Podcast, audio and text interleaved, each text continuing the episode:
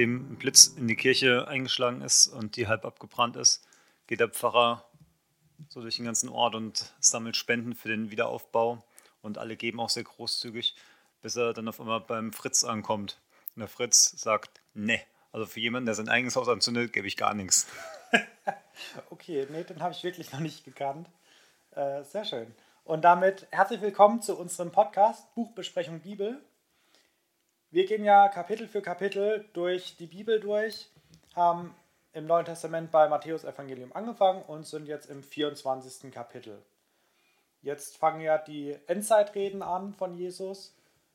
Und genau dadurch, dass wir jetzt ein längeres Kapitel haben, ich glaube mit 51 Versen und auch mit einer sehr feinen Einteilung, möchten wir jetzt mal was Neues ausprobieren. Also wir, das ist der Richard, der den Witz erzählt hat, und ich bin der Jonathan. Und wir gehen jetzt nicht am Anfang unsere Einteilung durch und besprechen sie mit euch, sondern machen das so ein bisschen im Laufe des Kapitels, dass wir jetzt immer durchgehend sagen, wo wir eine Einteilung haben, welchen Block wir gerne gerade besprechen würden und gehen dann trotzdem natürlich von vorne nach hinten durch, damit wir diesen roten Faden beibehalten. Genau, aber werden jetzt nicht einmal alles durchgehen und dann nochmal von vorne anfangen. Genau, dann würde ich sagen, fange ich gleich mit dem ersten Block an. Das sind bei mir nur die ersten zwei Verse. Also Matthäus Kapitel 24, Vers 1 und 2, überschrieben mit das Ende des Tempels. Genau, also bei mir ist der, dieselben Verse. Da heißt es, Jesus kündigt die Zerstörung des Tempels an. Und es ist ja quasi der einzige Block, der so ja ein abgeschlossenes Thema ist. Die anderen Blöcke, die tun ja quasi alle dieselbe Endzeitrede umfassen. Genau, und die Überschrift sagt eigentlich auch schon alles. Also, die gehen so durch Jerusalem und ähm, ich kann es mir so vorstellen, sie laufen durch die Stadt und die Jünger so ganz begeistert, zeigen ihm dann noch die Gebäude, wie sie dann sagen, ah Jesus, schau mal, wie schön es hier doch alles ist. Und Jesus so ganz nüchtern, ja, aber das alles wird eh vernichtet werden. Äh, kein Stein mehr wird auf dem anderen stehen, alles wird zerbrechen. Und ähm, genau, das ist ja was, was dann auch in Erfüllung gegangen ist. Ich habe die Jahreszahl leider nicht mehr ganz im Kopf, aber ich glaube, das war ziemlich genau so 70 nach Christus, also 70, 71, 72 nach Christus, wo die Römer waren es, glaube ich, die Jerusalem angegriffen und zerstört haben. Wenn ich. Okay. M möglich. Falls ich gerade Blödsinn erzähle, gerne korrigieren. Ähm, genau, auf jeden Fall, der Tempel wurde ja vernichtet und wurde bis zum heutigen Tag auch nicht wieder aufgebaut. Und Genau, so eine der Prophetien, die schon in Erfüllung gegangen sind. Was ich auch hier in dem Endzeitreden immer wieder spannend finde, wenn man sich anschaut, was ist schon passiert, was ist schon geschehen und was wird noch geschehen oder was ist vielleicht in der einen Form schon passiert und wird trotzdem nochmal in anderer Form passieren. Genau, hattest du zu den ersten beiden Versen irgendwelche Gedanken, Richard? Ja, ich konnte es mir zuerst auch mal ganz gut bildlich vorstellen, wie die gerade ja, in Jerusalem waren. Und dann heißt ja auch, die Jünger wollten ihnen die riesigen Ausmaße des Tempels zeigen und die waren halt wirklich so begeistert. Und da so ein, boah, guck mal hier, ne, wollen wir hier nicht auch noch Sightseeing-Tour machen oder was auch da immer gab. Und jetzt einfach so ein, ja, was wollt ihr? Das wird eh zerstört. Genau, und wir hatten es ja im letzten Kapitel schon, dass er so ein bisschen die, die Strafe angekündigt hat, dass ja, der, der Tempel zerstört wird, dass, dass Gott sich ein bisschen zurückzieht. Und genau das ist ja auch dann die, die Zerstörung des Tempels. Das ist jetzt nicht einfach nur, okay, der Tempel ist jetzt weg, sondern halt auch, dass Jesus als neuer Tempel, ja, als, als neuer Mittelpunkt, als, als neue Stätte, wo wir jetzt ja nicht mehr opfern müssen, weil er ja schon das Opfer ist, dass er jetzt ja auch den Tempel ersetzt. Was halt für uns den Vorteil hat, wir müssen jetzt nicht mehr nach Jerusalem, sondern wir haben alle Jesus im Herzen. Das ist natürlich ja entspannter. Andererseits ein bisschen schade, dass wir jetzt dieses ja doch sehr faszinierende Bauwerk äh, leider nicht mehr haben. Stimmt, das ist mir jetzt gerade noch eingefallen, weil Jesus sich ja als Tempel bezeichnet, aber Paulus in seinen Briefen ja auch uns, also einmal, einerseits mal die Gemeinde, aber auch jeden Christen als Tempel bezeichnet. Und genau, dass wir jetzt den Tempel nicht mehr haben, aber auch nicht mehr brauchen, weil wir in der Gemeinde und natürlich auch einfach in der 1 zu 1 Beziehung, wir und Gott, diese Gemeinschaft haben können, die damals nur im Tempel möglich war, mit dem Allerheiligsten. Genau. Fand ich noch einen guten Gedanken von dir. Dann der nächste Abschnitt wären bei mir die Verse 3 bis 13. Ich weiß nicht, ist deine Einteilung genauso? Oder? Nee, ich habe eine Untereinteilung, bei mir ist nur 3 bis 8. Die Zukunft der Welt. Okay, dann würde ich sagen, gehen wir immer nach der kleinsten Einteilung. Also besprechen jetzt erst die Verse 3 bis 8. Bei mir ist der ganze Block, also 3 bis 13, äh, oder 3 bis 14 sogar, überschrieben mit der Anfang der Wehen. Willst du kurz zusammenfassen, die ersten acht Verse? Mm, ja, gerne. Also der Block fängt schon an mit den Worten, als Jesus später am Abhang des Ölbergs saß, also waren dann schon aus der Stadt rausgegangen und haben sich ein bisschen niedergelassen und dann wollten die Jünger wissen und fragen ihn ja, wann wird denn das Ganze passieren, was du ankündigst, die Zerstörung des Tempels und ja die, die äh, Erfüllung von allen Propheten und, und ja, sie wollen halt so ein bisschen Ausblick haben. Und Jesus warnt sie dann erstmal und sagt, okay, es werden hier falsche Christus auftauchen und sagen, hier, ich bin Gottes Retter und er warnt halt, dass man auf die nicht reinfällt und kündigt auch ähm, ja, den, den, den Aposteln hier viel Leid an, dass sie verfolgt werden und dass das dann auch erst der Anfang ist. Also hier wird es dann auch mit den ersten Wehen wie bei einer Geburt gleichgesetzt. Und da habe ich von einem Ausleger gehört, dass das so ein bisschen die die Geburt der neuen Welt, dass das da die Wehen zu darstellen kann, ne? weil man denkt, okay, Wehen kennt man ne? bei äh, Schwangerschaften, dass die halt erst leicht anfangen und dann immer in Wellen kommen und immer krasser werden. Und genau, und dann ist halt die Geburt, dann ist das Kind irgendwann da. Und es ist jetzt so die, die neue Welt. Also das, wir wissen ja, die Welt, auf der wir jetzt leben, die wird zerstört. Es wird ein, eine neue Erde, ein neues Jerusalem geben. Und dass das jetzt halt diese Geburtswehen da sind. Genau, und ich habe mir so für, für mich so ein bisschen überlegt, das ist jetzt so unsere Endzeit, in der wir uns befinden. Und es ist ja auch ganz spannend, weil die, die Jünger oder einige haben ja schon gedacht, okay, das wird jetzt innerhalb der nächsten 5, 10, 15 Jahre passieren. Aber nein, das geht, ja schon über 2000 Jahre hinweg. Ne? Und ähm, wenn man sich das wirklich diesen Vergleich mit diesen Wehen ja, vorstellt, finde ich, passt es doch sehr. Wenn man sagt, okay, es kommt immer wellenweise und es wird immer krasser, dann müssen wir jetzt 2000 Jahre sagen, äh, ja, stimmt, ne? es, es, kommt immer wellenweise und es wird irgendwie immer gefühlt krasser. Ne? Von dem her finde ich das ganz passend. Genau, und dann in der Parallelstelle zu, von, von Lukas, da ist dann, glaube ich, auch die Rede von, dass, dass Seuchen und, und Erdbeben kommen werden.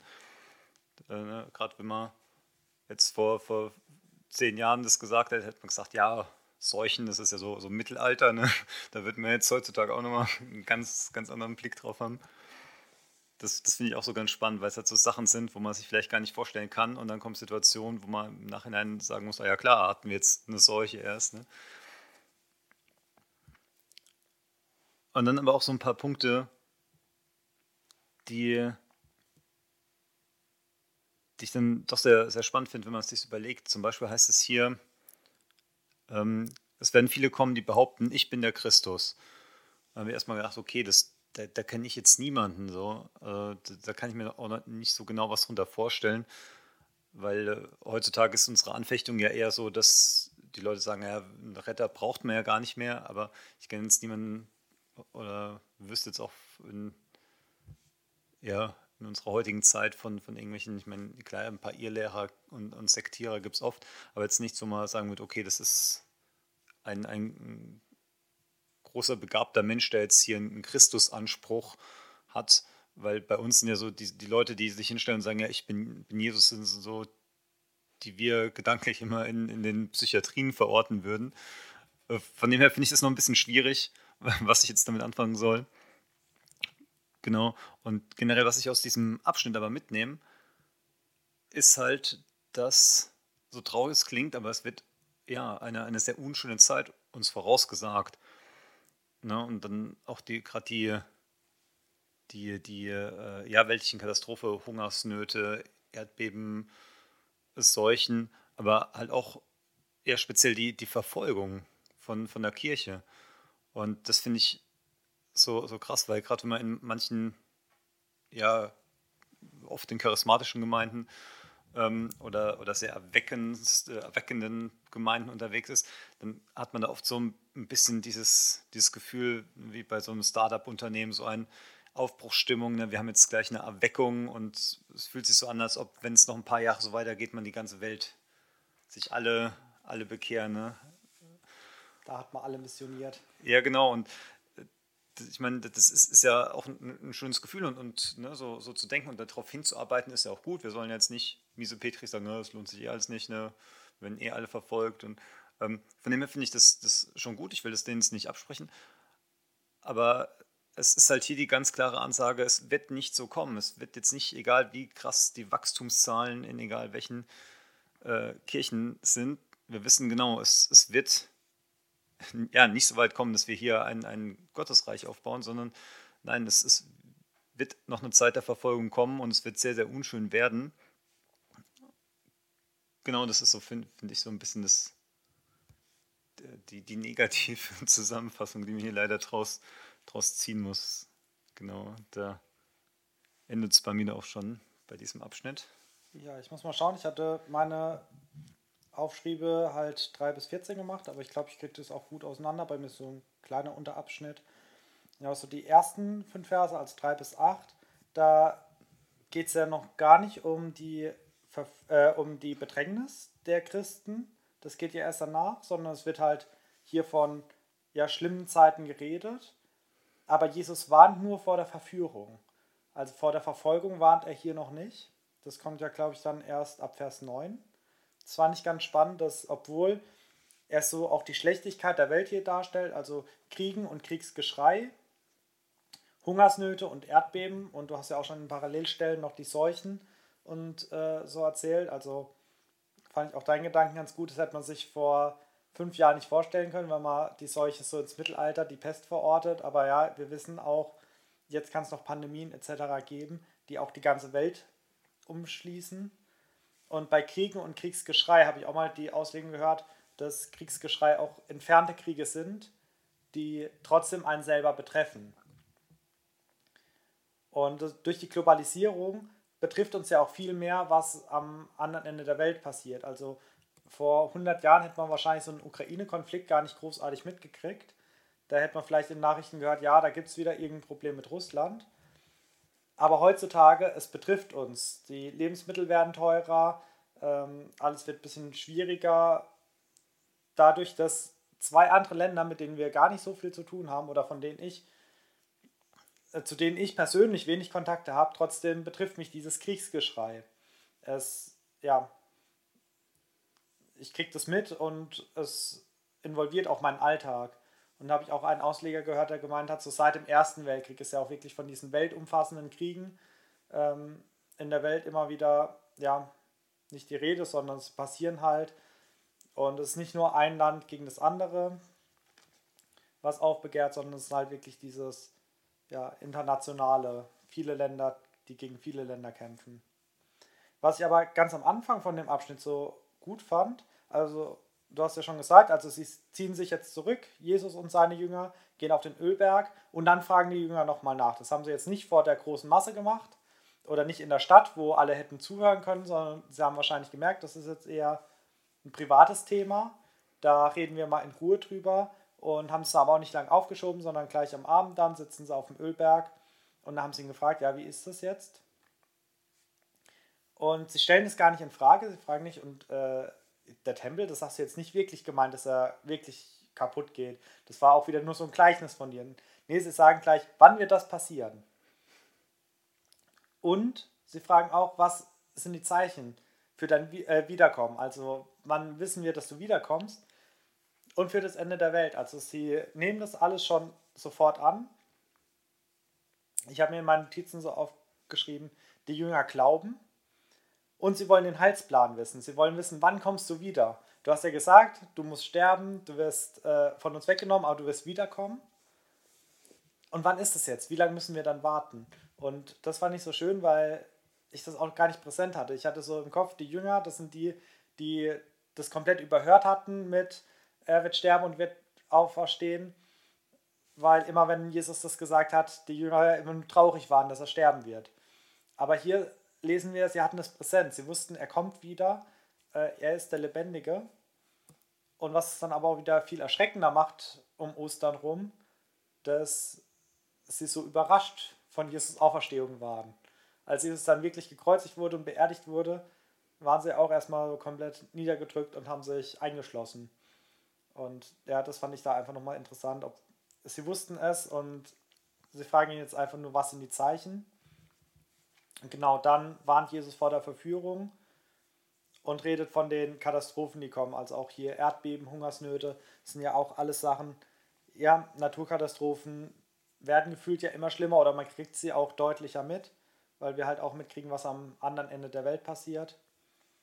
Und das Bild der Wehen, was Jesus hier verwendet, hast du ja auch schon gut erklärt. Das ist so wellenartig, wird immer stärker, immer schlimmer. Aber es ist ja eigentlich auch ein schönes Ereignis. Also jetzt nicht die Wehe an sich, aber man weiß, man freut sich auf etwas. So, wenn eine Frau Wehen kriegt, natürlich, es tut weh, es ist sehr unschön. Also ich habe es weder aktiv noch passiv miterlebt. Ähm, aber ich kann es mir gut vorstellen, dass man da auch erstmal so richtig nervös ist und auch bei jeder Wehe denkt, oh, jetzt kommt das Kind gleich. Und so ist es ja auch heutzutage. Immer wenn jetzt irgendwas passiert, irgendeine größere Katastrophe, dann steht auch der ein oder andere Christ oder die ein oder andere Gemeinde auf und sagt, okay, und seht ihr, jetzt kommt Jesus wieder, weil jetzt äh, ist plötzlich eine weltweite Pandemie passiert, jetzt muss Jesus wiederkommen oder jetzt hatten wir noch einen großen Krieg und jetzt muss Jesus wiederkommen. Jetzt ist das und das in Erfüllung gegangen und jetzt muss Jesus wiederkommen. Und das kann ich mir bei, vielleicht gerade so bei dem Mann vorstellen, der seine Frau ins Krankenhaus fährt und die Frau hat die Wehen, dass der Mann auch denkt, okay, jetzt kommt aber das Kind, jetzt ist es gleich da so, so wie die Frau gerade leidet, das muss sofort da sein. Und ja, das ist ja auch diese Wachsamkeit, von der wir später noch reden werden, dass wir die auch da haben sollen. Nicht so, ja, ja, das, das ist halt so, das äh, kommt eh noch nicht.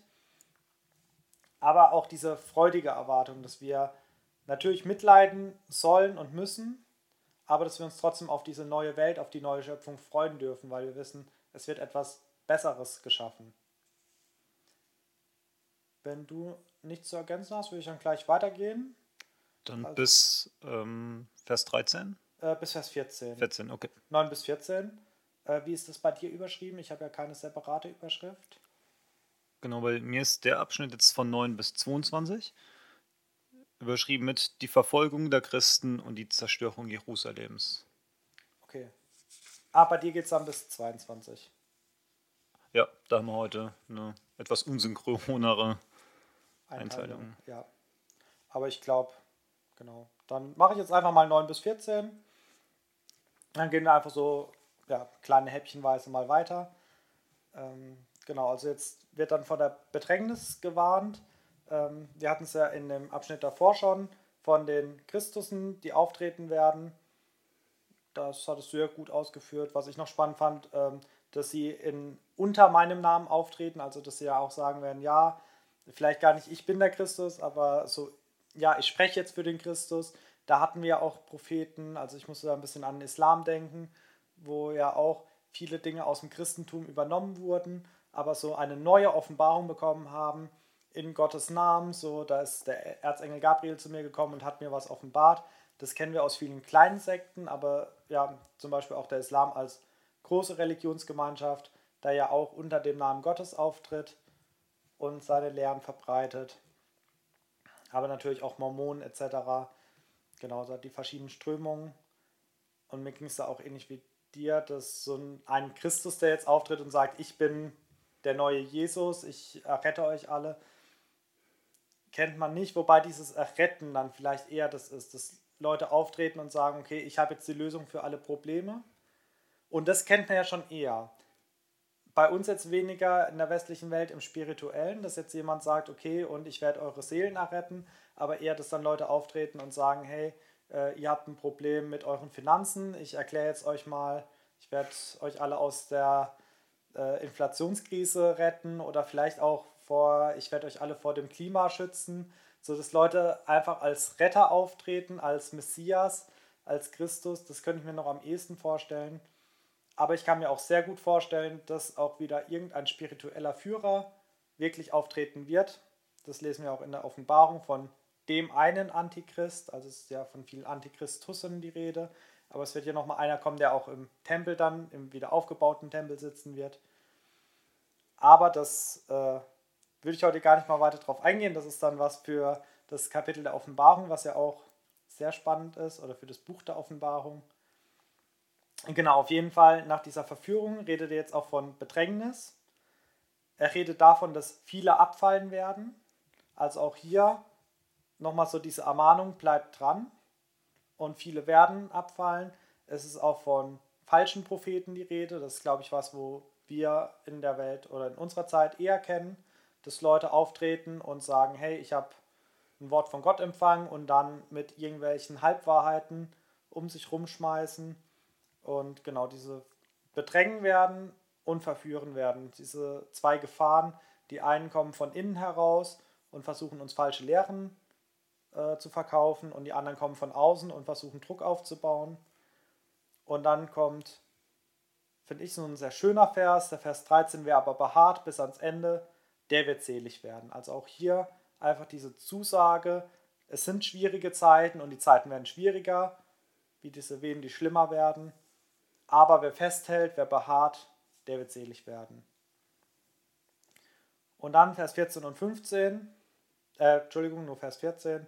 Und es wird gepredigt werden, ähm, dies Evangelium vom Reich in die ganze Welt zum Zeugnis für alle Völker. Und dann wird das Ende kommen.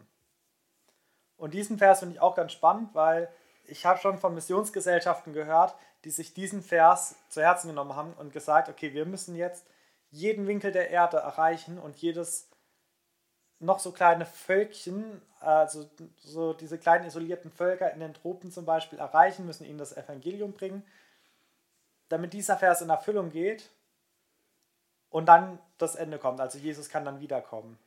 Und da habe ich eine Auslegung gehört, die, die das, diesen Ansatz so ein bisschen widerlegt hat. Also ich will nicht sagen, dass es schlecht ist, auch unerreichten Leuten das Evangelium zu bringen, aber es ist nicht hier diese Bedingung weil hier wird von allen Völkern geredet und es gibt im Griechischen war es, glaube ich, diese Einteilung zwischen, ähm, also von so Grö Größenordnung. Es gibt halt Völker ähm, und Ethnien und es gibt dann auch so kleine Stämme eher.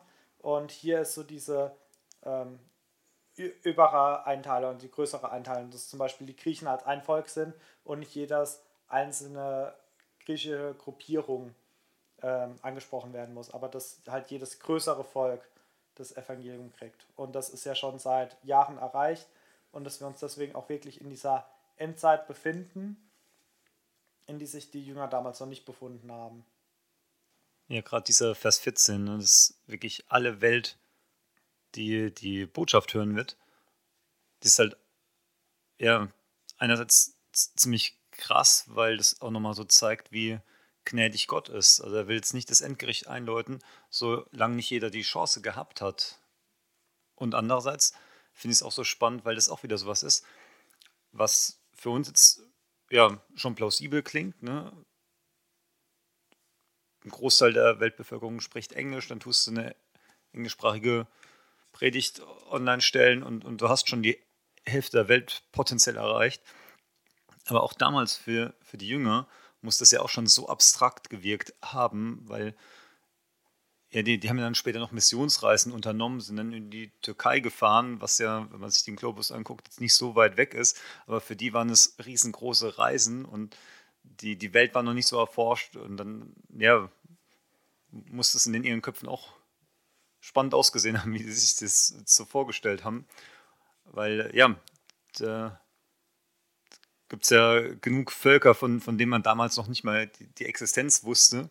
Ich glaube sogar Kontinente, von deren Existenz man noch nicht wusste. Äh, also Australien durfte damals noch nicht äh, entdeckt worden sein. Ja, also auch, auch wieder sowas, was für die damals so, ja, wie, wie anderes sehr abstrakte Prophetien sich angehört haben und heutzutage würde man sagen, naja, ah ähm, technisch ist es mal machbar. Genau, aber dann noch zu Vers 9. Ich fange jetzt in diesem kleinen Abschnitt auch nochmal oben an. Da geht es jetzt um die, um die Verfolgung, die ich im Abschnitt davor ja schon ein bisschen vorgegriffen habe. Also, wo jetzt Jesus dann wirklich zu den Jüngern sagt, ihr werdet verfolgt, ihr werdet gefoltert, ihr werdet getötet. Und das ist ja schon echt heftig, wenn, wenn der es so seinen, seinen Jüngern sagt. Ich meine, wir hatten es da vorher auch schon, wo er gerade mit den Söhnen des Zebedeus, wo es dann heißt, ja, ihr werdet meinen Kelch auch trinken, ihr, ihr werdet auch leiden müssen.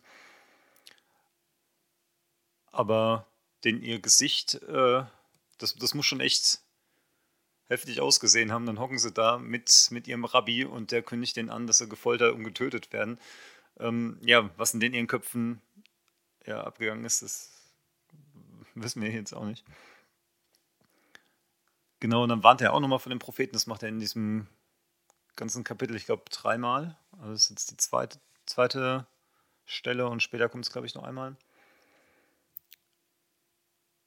Und dann finde ich den Vers 12 nochmal ganz spannend. Ähm, da heißt es, dass halt Gottes Gebote immer mehr missachtet werden. Deswegen wird sich das Böse immer mehr durchsetzen und deswegen wird die Liebe auch bei den meisten von euch erkalten. Und das zeigt halt nochmal so ja, diesen Werdegang von, von, äh, von Sünde. Zuerst mal übertritt man Gottes Gebot, dann setzt sich das Böse durch und dann am Schluss erkaltet die Liebe. Also er sagt es nicht immer irgendwie und dann herrscht bei euch Mord und Totschlag, sondern einfach nur die Liebe erkaltet. Und das ist hier schon diese, diese Steigerung. Und ja, das passt ja auch zu anderen Bibelstellen, wo wir halt lesen, wie, wie wichtig die Liebe ist. Von dem her finde ich das, diesen Vers 12 ist so poetisch schön aufgebaut. Das stimmt, das ist vielleicht auch das, was wir in der heutigen Zeit manchmal merken. Jetzt, wo du es gerade erzählt hast, habe ich so überlegt, ja, ich glaube, in manchen Gemeinden hat es schon so Einzug gewonnen. Dadurch, dass die Welt in Anführungszeichen so böse geworden ist, ich weiß nicht, wie es vor 50 Jahren war, ob es da nicht mindestens schon genauso schlimm war. Also gefühlt ist ja doch alles irgendwie egoistischer geworden und dass dann manche Christen sich auch wieder so mehr zurückziehen wollen, so dieser Klostergedanke wieder bei vielen Christen Einzug so ja, wir brauchen irgendwie Aussiedlerhöfe, dass wir uns äh, von dieser Welt abschotten können.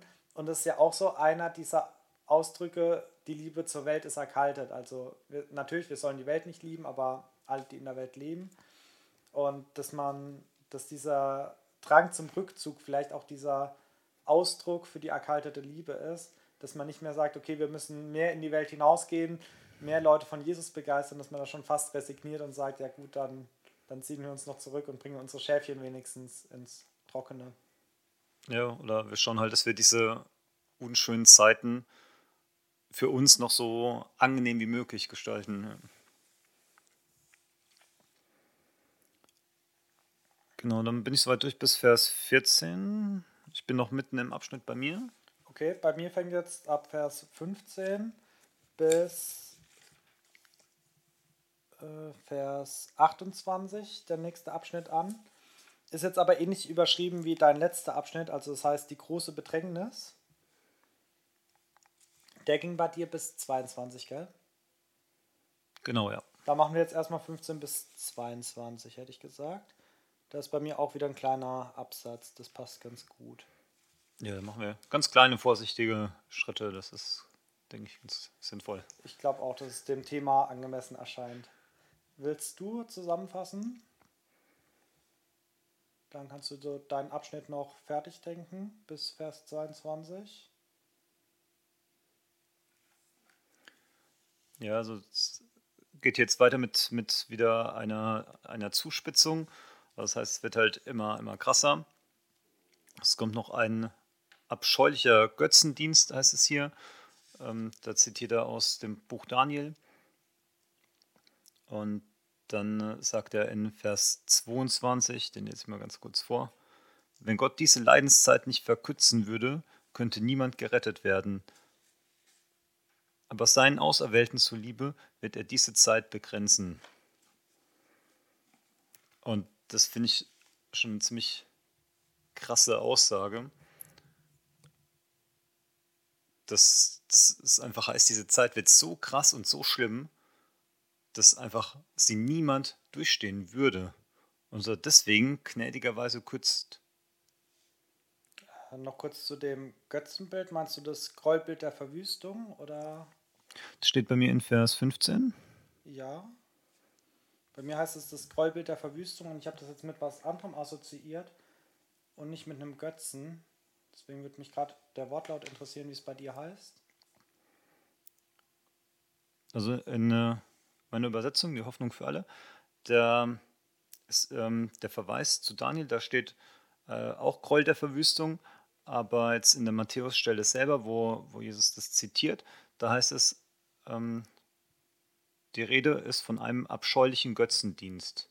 Ah, okay. Weil ich habe gedacht, dass das mit Lukas, also bei mir auch als Parallelstelle, Lukas 21, Vers 20, hatte ich das jetzt äh, in Verbindung gesetzt. Und da geht es um das Ende von Jerusalem. Und es passt ja auch zu der Zerstörung des Tempels. Und es wird dann eingeleitet mit, ich lese ähm, Lukas 21 ab Vers 20. Wenn ihr aber sehen werdet, dass Jerusalem von einem Heer belagert wird, dann erkennt, dass seine Verwüstung nahe herbeigekommen ist. Und dann kommt nämlich auch das, was jetzt in Matthäus 24 kommt, mit, dass alle fliehen sollen, sich nicht umschauen sollen. Und deswegen hatte ich jetzt diesen Abschnitt dann fange ich jetzt kurz mal mit meinen Gedanken an und dann darfst du wieder ergänzen. Ich hoffe, ihr Zuhörer könnt uns trotzdem noch gut mitverfolgen. Also, genau, wir sind immer noch im selben Abschnitt. Also Matthäus 24, 15 bis 22. Und genau, also dieses Gräuelbild der Verwüstung hätte ich jetzt gleichgesetzt mit dieser Belagerung dass ich glaube, wie gesagt, bin mir nicht mehr sicher, dass es die Römer waren, die Jerusalem um 70 nach Christus äh, eingenommen haben und verwüstet haben. Und dass Gott hier davor warnt, dass alle auf die Berge fliehen sollen und äh, die, die auf dem Hausdächern sind, sollen auch gleich losrennen und nicht noch kurz zu Hause zusammensuchen. Die auf dem Feld sind, sollen auch nicht mehr zurück in die Stadt gehen, sondern direkt vom Feld mit, was sie am Leib haben, in die äh, Berge fliehen und dass deswegen auch kein messianischer Jude bei dieser Belagerung ums Leben gekommen ist. Weil die anderen haben gedacht, ja, das wird jetzt eh noch dauern, bis sie wirklich angreifen. Also wenn ein Belagerungsring zugezogen wird, dann hat man meistens auch noch Tage, Wochen, manchmal sogar Monate Zeit, damit Zivilisten noch aus der Stadt raus können. Und es haben viele gedacht, von denen, die diese Schrift nicht ernst genommen haben, die Jesus nicht ernst genommen haben, aber die Christen, die wussten, was kommt, weil ja, sie diese Überlieferung hatten, die sind sofort geflohen und von ihnen ist halt keiner umgekommen. Und das finde ich dann auch ja einfach so ein Bild dafür, dass wenn wir Jesus ernst nehmen, seine Worte ernst nehmen, dann auch nach, dem, nach der Beendigung der Bibel sind da Leute wirklich gerettet worden, weil sie auf Jesus gehört haben. Genau, das waren so meine Gedanken. Jetzt fände ich mal spannend, ob du das noch in Einklang dazu bringst oder ob wir einfach so zweigleisig fahren. Vielleicht äh, ist ja damit auch wirklich irgendein Götzenbild gemeint. Ich muss zugeben, ich habe die Daniel-Stelle auch nicht in der Vorbereitung gelesen. Ob da vielleicht dann nochmal klarer wird, ob eher von einem Götzenbild die Rede ist. Ja, also ich finde es vor allem spannend, dass es, äh, also ich hatte es jetzt für mich nicht mit der Zerstörung Jerusalems ähm, zusammengebracht, dass es darauf gemünzt sein kann. Ähm, deswegen war das für mich noch so ein bisschen offen. So, wird es noch kommen? Ähm, genau, von dem her finde ich das ganz spannend. Gibt es da Belege oder, oder wie, wie kommst du darauf, dass das die Zerstörung Jerusalems ist? Wie gesagt, weil es bei der Lukas-Stelle äh, als ziemlich gute Parallelstelle ist, wo ja auch äh, diese Warnung ist. Also dann, als dann, wenn äh, Judäa ist, der fliehe ins Gebirge und wer in der Stadt ist, gehe hinaus und wer auf dem Land ist, komm nicht herein, denn da sind die Tage der Vergeltung, dass erfüllt werde alles, was geschrieben ist. Ähm, wehe aber den Schwangeren und Stillenden. Und das sind ja alles die Sätze, die wir auch in unserer Stelle im Matthäusevangelium hatten. Und hier im Vers 20 ist ja von keinem Götzenbild die Rede, sondern einfach, wenn ihr aber sehen werdet, dass Jerusalem von einem Heer belagert wird, dann erkennt, dass seine Verwüstung nahe herangekommen ist. Und genau, das war so die Parallelstelle, an der ich mich orientiert hatte. Wobei zu dem, ob das schon eingetreten ist oder nicht, da hatte ich mir tatsächlich auch mein Fragezeichen gesetzt, um vielleicht vorzugreifen zum Ende der Folge, weil im Vers 21 steht ja bei uns jetzt wieder in der Matthäus-Stelle, Matthäus 14, äh, 24, 21, denn es wird dann eine große Bedrängnis sein, wie sie nicht gewesen ist von Anfang der Welt bis jetzt auch nicht wieder werden wird. Und da habe ich mir auch so überlegt, ob da wieder von verschiedenen Wehen die Rede ist. Das eine ist die Zerstörung Jerusalems und dann kommt noch mal was Schlimmeres, weil das heißt ja, dann wird ja auch nichts Schlimmeres mehr sein. Und ich kann mir nicht vorstellen, dass die Zerstörung Jerusalems so das Schlimmste ist, was den Christen widerfährt. Natürlich für die, die Juden ist es ja ein absoluter Schicksalsschlag, weil die Juden ja von der Zerstörung des Tempels bis heute, beziehungsweise bis zum Wiederaufbau des Tempels, der ja dann irgendwann mal passieren wird, gar nicht ihren Glauben so leben können, wie sie es eigentlich müssten. Also sie können, glaube ein oder zwei Drittel, ein oder zwei Drittel ihrer Gebote gar nicht ähm, ausführen, weil die mit dem Opferdienst im Tempel zusammenstehen. Und für sie ist halt wirklich diese ganz große Bedrängnis. Aber unsere Verse sind ja an die Christen geschrieben und nicht an die Juden.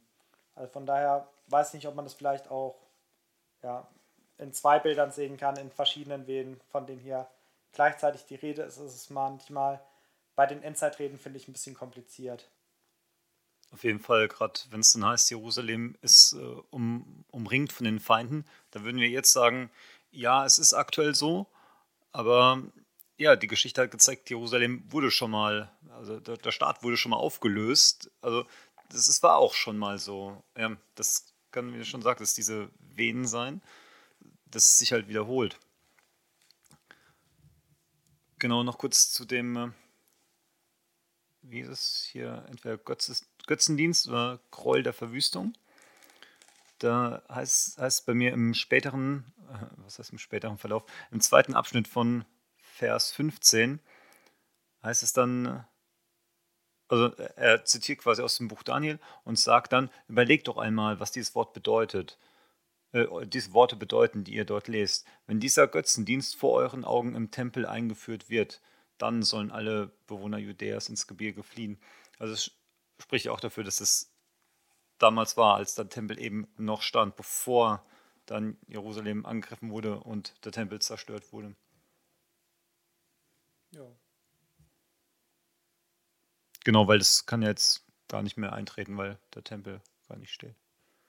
Ja, das stimmt. Und wenn der Tempel wieder aufgebaut wird, dann gibt es, glaube ich, ganz andere Probleme. Aber wie gesagt, da kommen wir dann in der Offenbarung, glaube ich, ausführlicher dazu. Ähm, worauf ich aber noch hinaus will, ist der Vers 20. Der ist nämlich auch interessant in der Hinsicht, dass er davor jetzt sagt, okay, es wird ganz äh, schlimm für ähm, Schwangere oder Mütter, die noch ihre Kinder stillen. Und dann in Vers 20 heißt es, wir sollen darum, oder sie sollen jetzt darum beten, dass es nicht im Winter oder am Sabbat sein wird. Und das ist halt so spannend. Er sagt es nicht, ah ja, an dem Tag da wird es sein, akzeptiert es so, sondern ein, ey, betet nochmal, ne, bittet nochmal dem Vater, dass es nochmal gemildert wird.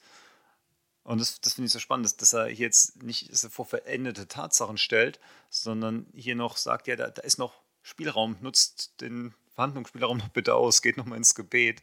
Das, ja, finde ich, find ich sehr spannend. Das stimmt, vielleicht zu dem Gedanken auch, dass wir uns da jetzt in der Endzeit äh, auch nicht zurücklehnen und sagen, ja, es ist jetzt eh alles schon festgeschrieben, die Katastrophen müssen ja kommen und deswegen ziehe ich mich in meiner Gemeinde zurück und äh, wir kümmern uns nur noch um uns, sondern dass wir auch trotzdem für das Weltgeschehen beten.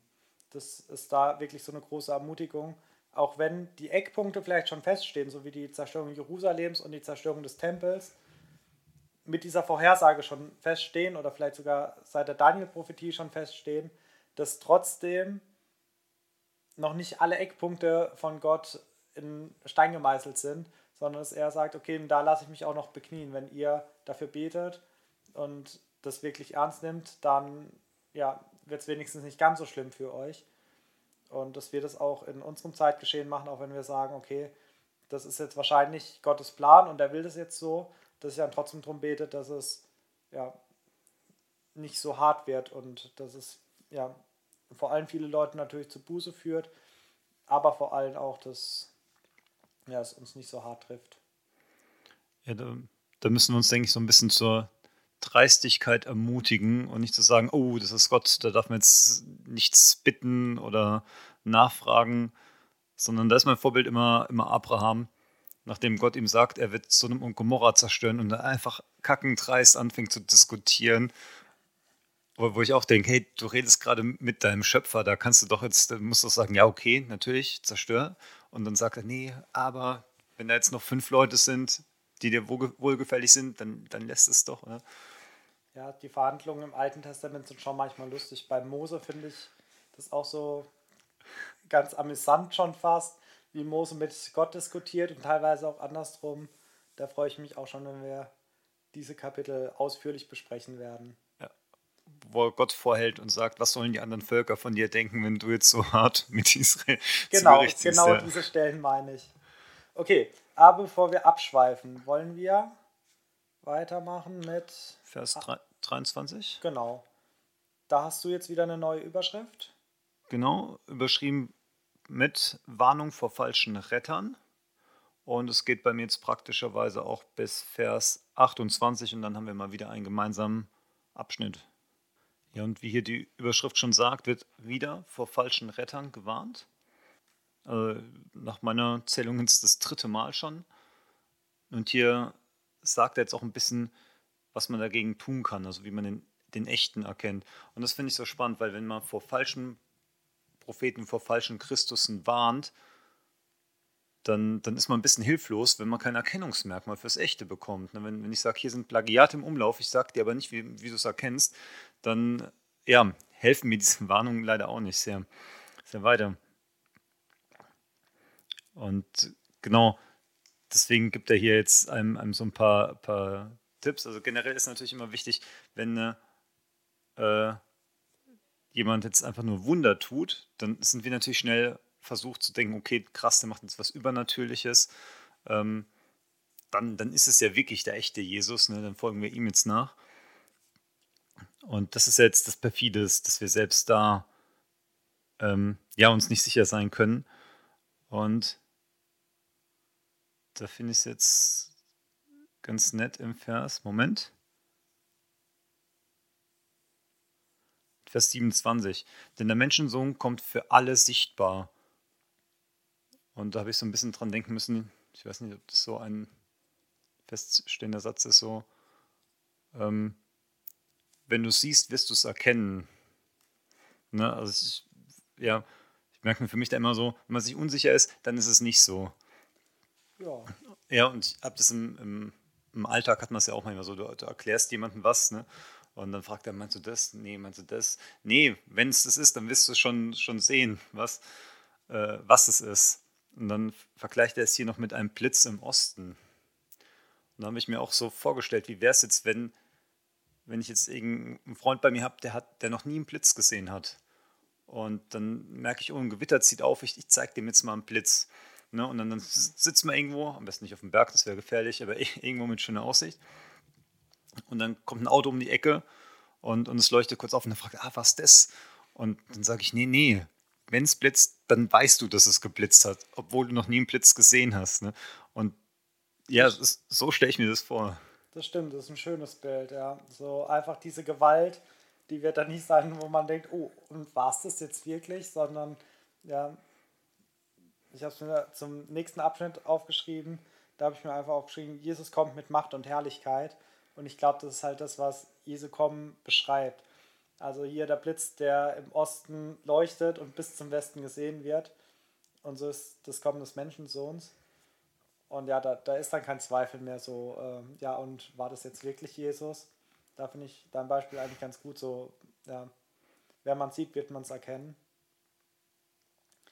Ein Vers, den ich hier noch ganz spannend fand, also du hast ja auch schon angesprochen, diese Wunder, Zeichen und Wunder, die getan werden von den falschen Christusen das finde ich auch immer wieder ganz wichtig, dass gerade wenn Leute auftreten oder auch Bewegungen da sind, wo viele Wunder passieren, ich will nicht sagen, das per se dann nicht von Gott, also Gott ist ja immer noch derselbe wie zu Zeiten des Alten Testaments und des Neuen Testaments, also Gott kann auch heute noch übernatürlich wirken und macht es auch noch, davon bin ich überzeugt. Aber diese Wunder sind kein Erkennungszeichen Gottes. Ich kann nicht sagen, okay, da ist was Übernatürliches passiert und deswegen muss Gott wirken, sondern ich kann nur sagen, okay, Gott kann auch übernatürlich wirken. Und so diese Erkennungszeichen, da finde ich immer ganz wichtig, wir haben die Schrift, an der wir prüfen können. Das ist ja das Schöne, dass Gott uns sein Wort schriftlich überliefert hat und nicht nur durch Visionen zu uns redet, dass wir wirklich etwas haben, eine gemeinsame Basis, anhand der wir alles prüfen können. Und wenn ich mir jetzt nicht sicher bin, ob ein Prediger Blödsinn erzählt, muss ich halt mal die Bibel aufschlagen und nachlesen. Und natürlich ist es manchmal schwierig, weil man aus verschiedenen Stellen, das merken wir ja auch schon bei unseren Auslegungen, auch unterschiedliche Dinge rauslesen kann. Aber es darf halt nichts der Bibel widersprechen. Also wenn jetzt der Prediger irgendwas erzählt und ich schlage die Bibel auf und sage, ja, und wie bringst du äh, das Kapitel in Einklang mit, der, mit deiner Lehre und er sagt, ja, das, das muss man erstmal anders sehen und hast du schon den geschichtlichen Kontext zu dem Kapitel betrachtet und fängt erstmal an, irgendwie Bibelstellen zu relativieren, dann ist es meiner Meinung nach ein sehr deutliches Zeichen für einen Irrlehrer. Und was ich hier in Vers 24 so spannend fand, war, wo von diesen großen Zeichen und Wunder geredet wird, sodass sie, wenn es möglich wäre, auch, auch die Auserwählten verführten. Und dann habe ich mir so gedacht, okay, das ist ja, also auch die Auserwählten stehen in der Gefahr, verführt zu werden. Aber gerade dieses, wenn es möglich wäre, dass Gott da halt doch nochmal seine schützende Hand drüber hält. Und dann Vers 25 geht es ja noch weiter, siehe, ich habe es euch vorausgesagt. Also es untermauert es ja nochmal, sodass es wirklich ernst gemeint. Ich sage das heute schon voraus, dass so viel Verführung geben wird. Und ich glaube, wir leben wirklich in einer Zeit, wo diese Verführung sehr hoch im Kurs ist. Also wir haben ja einerseits die Leute, die sagen, es gibt eh nichts Übernatürliches, es gibt keinen Gott. Glaubt nur an das, was ihr seht, nur an die Natur, an die Evolution und an den Materialismus. Und dann gibt es ja noch von allen möglichen religiösen Strömungen die Einflüsse, so Yin-Yang und äh, Karma und Hauptsache du machst was Gutes und dann passt es schon. Und das ganz perfide und das Schwierige ist ja, dass es auch im christlichen Bereich so viele verschiedene Strömungen gibt und auch ja, unter Christen immer wieder ihr Lehren geteilt werden, weiterverbreitet werden und auch jeder in der Gefahr steht, dass er selber zum Irrlehrer wird, weil er irgendwas teilt und ah, da habe ich mal was Interessantes gehört, prüf selber nicht und erzähle es einfach weiter. Und ja, ich glaube, dieses Verführen, dieses Irrlernen ist halt wirklich was Hochkritisches. Ja, ich glaube, das ist so ein bisschen das Problem, die menschliche Ungeduld, weil wir, wir warten ja auch drauf und dann, ja, wie jetzt jemand auf, auf den Blitz wartet, dann guckt man und dann ist man eher versucht, irgendwo noch was rein zu interpretieren, weil, ja, man will das ja jetzt so, so sehen. Und da finde ich auch den Gedanken so nett. Wir hatten es ja schon häufiger, dass gerade bei der Erfüllung der ganzen prophetischen Worte wir mittlerweile, die wir die Bibel haben und nachlesen können und wissen, ah ja klar, mit dem und dem Wort ist die Auferstehung gemeint und so. Aber für die Leute damals waren es halt komplette Rätsel und die wussten nicht, was jetzt dieses Gleichnis auf einmal heißt, äh, äh, auf einmal bedeuten soll. Er wird den Tempel in drei Tagen aufbauen. Und wir wissen jetzt, ne, ah ja klar, da steht es ja, ein paar Kapitel weiter wissen wir äh, Bescheid. Und das jetzt quasi genauso für uns ist. Hier werden Sachen gesagt, wo wir noch gar keine Ahnung haben, wie das später genau aussehen wird. Und Leute in ferner Zukunft, spätestens wenn wir alle im Himmelreich sitzen, äh, werden wir genauso wie wir jetzt hier die, die Geschichte von den Aposteln so lesen, wie, wie die das nicht verstanden haben, wie die rumgerätselt haben. Genau, und, und, und so sind wir jetzt, und das finde ich so spannend, wenn ich mich so rein versetze. Nicht so ein, ah ja, wir haben die Bibel, die ist sehr, sehr alt, mit alten Geschichten, sondern nein, wir sind noch in dieser Heilsgeschichte mit drin und wir sind gerade ein Teil davon. Und damals gab es Sachen, die da noch unsicher äh, waren, ungewiss oder, oder halt noch nicht für die menschlichen Augen sichtbar aufgedeckt wurden. Jetzt gibt es auch Sachen, die noch nicht aufgedeckt sind, aber noch aufgedeckt werden. Und das finde ich einfach so ein spannender Gedanke, wenn man dann noch mal ein bisschen besser mitfühlen kann mit den, ja, mit der Sicht der Jünger damals. Ja, und vor allem halt auch, dass wir wissen, wenn da alles abgeschlossen ist, so wie du schon gesagt hast, spätestens wenn wir alle im Himmel sitzen, dann wird es auch klar sein. Dann wissen wir, okay, und mit dem Wort hat Gott das gemeint und das ist so deutlich in Erfüllung gegangen, dass wir uns dann vielleicht auch wieder drüber lustig machen, wie wir uns jetzt manchmal über die Israeliten im Alten Testament lustig machen, so, ah, wie dumm die doch damals waren, dass sie das und das nicht verstanden haben. Wo wir auch denken, hä, wie dumm wir doch damals waren, dass wir das und das nicht verstanden haben. Das stand doch klar in der Bibel und es musste auch so und so in Erfüllung gehen. Und warum haben wir gezweifelt? Und ja, ich fand dein Bild von den Autoscheinwerfern, die wir für einen Blitz gehalten haben, auch so, ja, so anschaulich. So, warum haben wir gedacht, das wäre der Blitz gewesen? Ja, aber das ist halt auch das Problem noch wieder dieses immer höher schaukelnde von den Wehen. Wenn du noch nie einen Blitz gesehen hast und dir wird nur erklärt, ja, es wird kurz hell und gleich danach wird es wieder dunkel, dann denkst du beim Vorüberfahren Auto, ja, das könnte es jetzt gewesen sein, einfach weil du nicht diese Relation hast. Und das ist halt so schwer, dann, ja, da kann man da schlechten Vorwurf draus machen. Und ja, auch immer, wenn man Leuten irgendwas erklärt, ne, kannst du mir von daheim noch ähm, mein, mein Vorschlaghammer mitnehmen und dann weiß man nicht, wie, wie meinst du den, den 700 Gramm? Nee, nee, wenn du den Vorschlaghammer siehst, erkennst du ihn.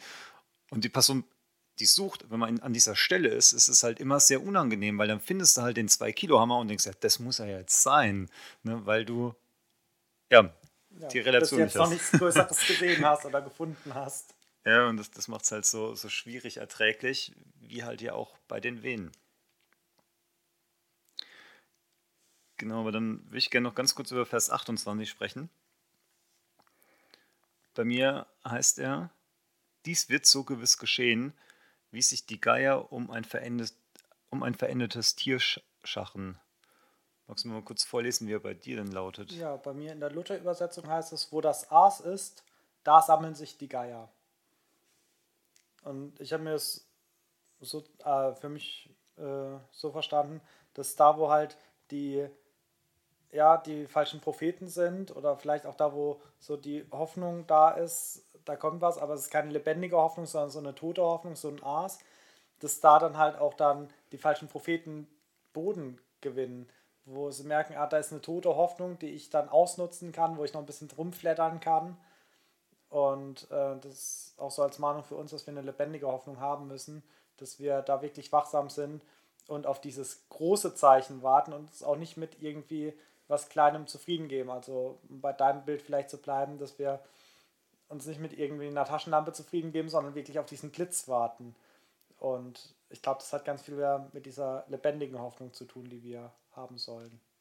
Okay, das ist sehr spannend. Ich hatte eine andere Auslegung dazu gehört und hatte mir aber selber nochmal andere Gedanken zu gemacht. Von dem her fand ich es spannend, dass du das ähm, so auf, auf diese falschen Propheten hingedeutet hast in äh, einer Predigt hatte ich gehört, da ähm, wurde es auch verglichen mit, mit diesem ähm, Blitz im Osten, der ein Vers davor steht, dass es halt auch einfach nur nochmal so ein deutliches Zeichen ist, dass wenn halt irgendwo ein, Tier verendet, dann, dann kommt zwangsläufig die Verwesung, dann, dann fliegen, fliegen rum die, die Geier und dass es dann halt auch deutlich ist. Ne, so nach dem Motto, wenn, wenn ein Tier gerade so, so, so am, am Rumhumpeln ist und so, dann denkt man, ja, jetzt ist es doch tot. Ne? Dann fällt es um und dann denkt man, nee, aber jetzt ist es tot. Ne? Und irgendwann kommt dann so dieser Punkt. Aber das, das heißt, dann wäre Jesus mit dem Aas verglichen, oder? Es ist, war jetzt auch nichts, wo ich äh, für mich so reingelesen habe, weil ich hatte davor mir halt noch Gedanken zugemacht. Und da war ein bisschen auch bei mir halt die Übersetzung nochmal schuld, weil, ähm, wie gesagt, bei mir fängt es an mit, dies wird so gewiss geschehen wie sich die Geier um ein verendendes Tier scharen. Und das ist ja nochmal eine etwas andere Aussage. Und das heißt ja, das, das wird genauso gewiss passieren. Ich meine, wenn, wenn du ein totes Tier irgendwo hinlegst, klar, dann kommen definitiv irgendwelche Aasfresser an.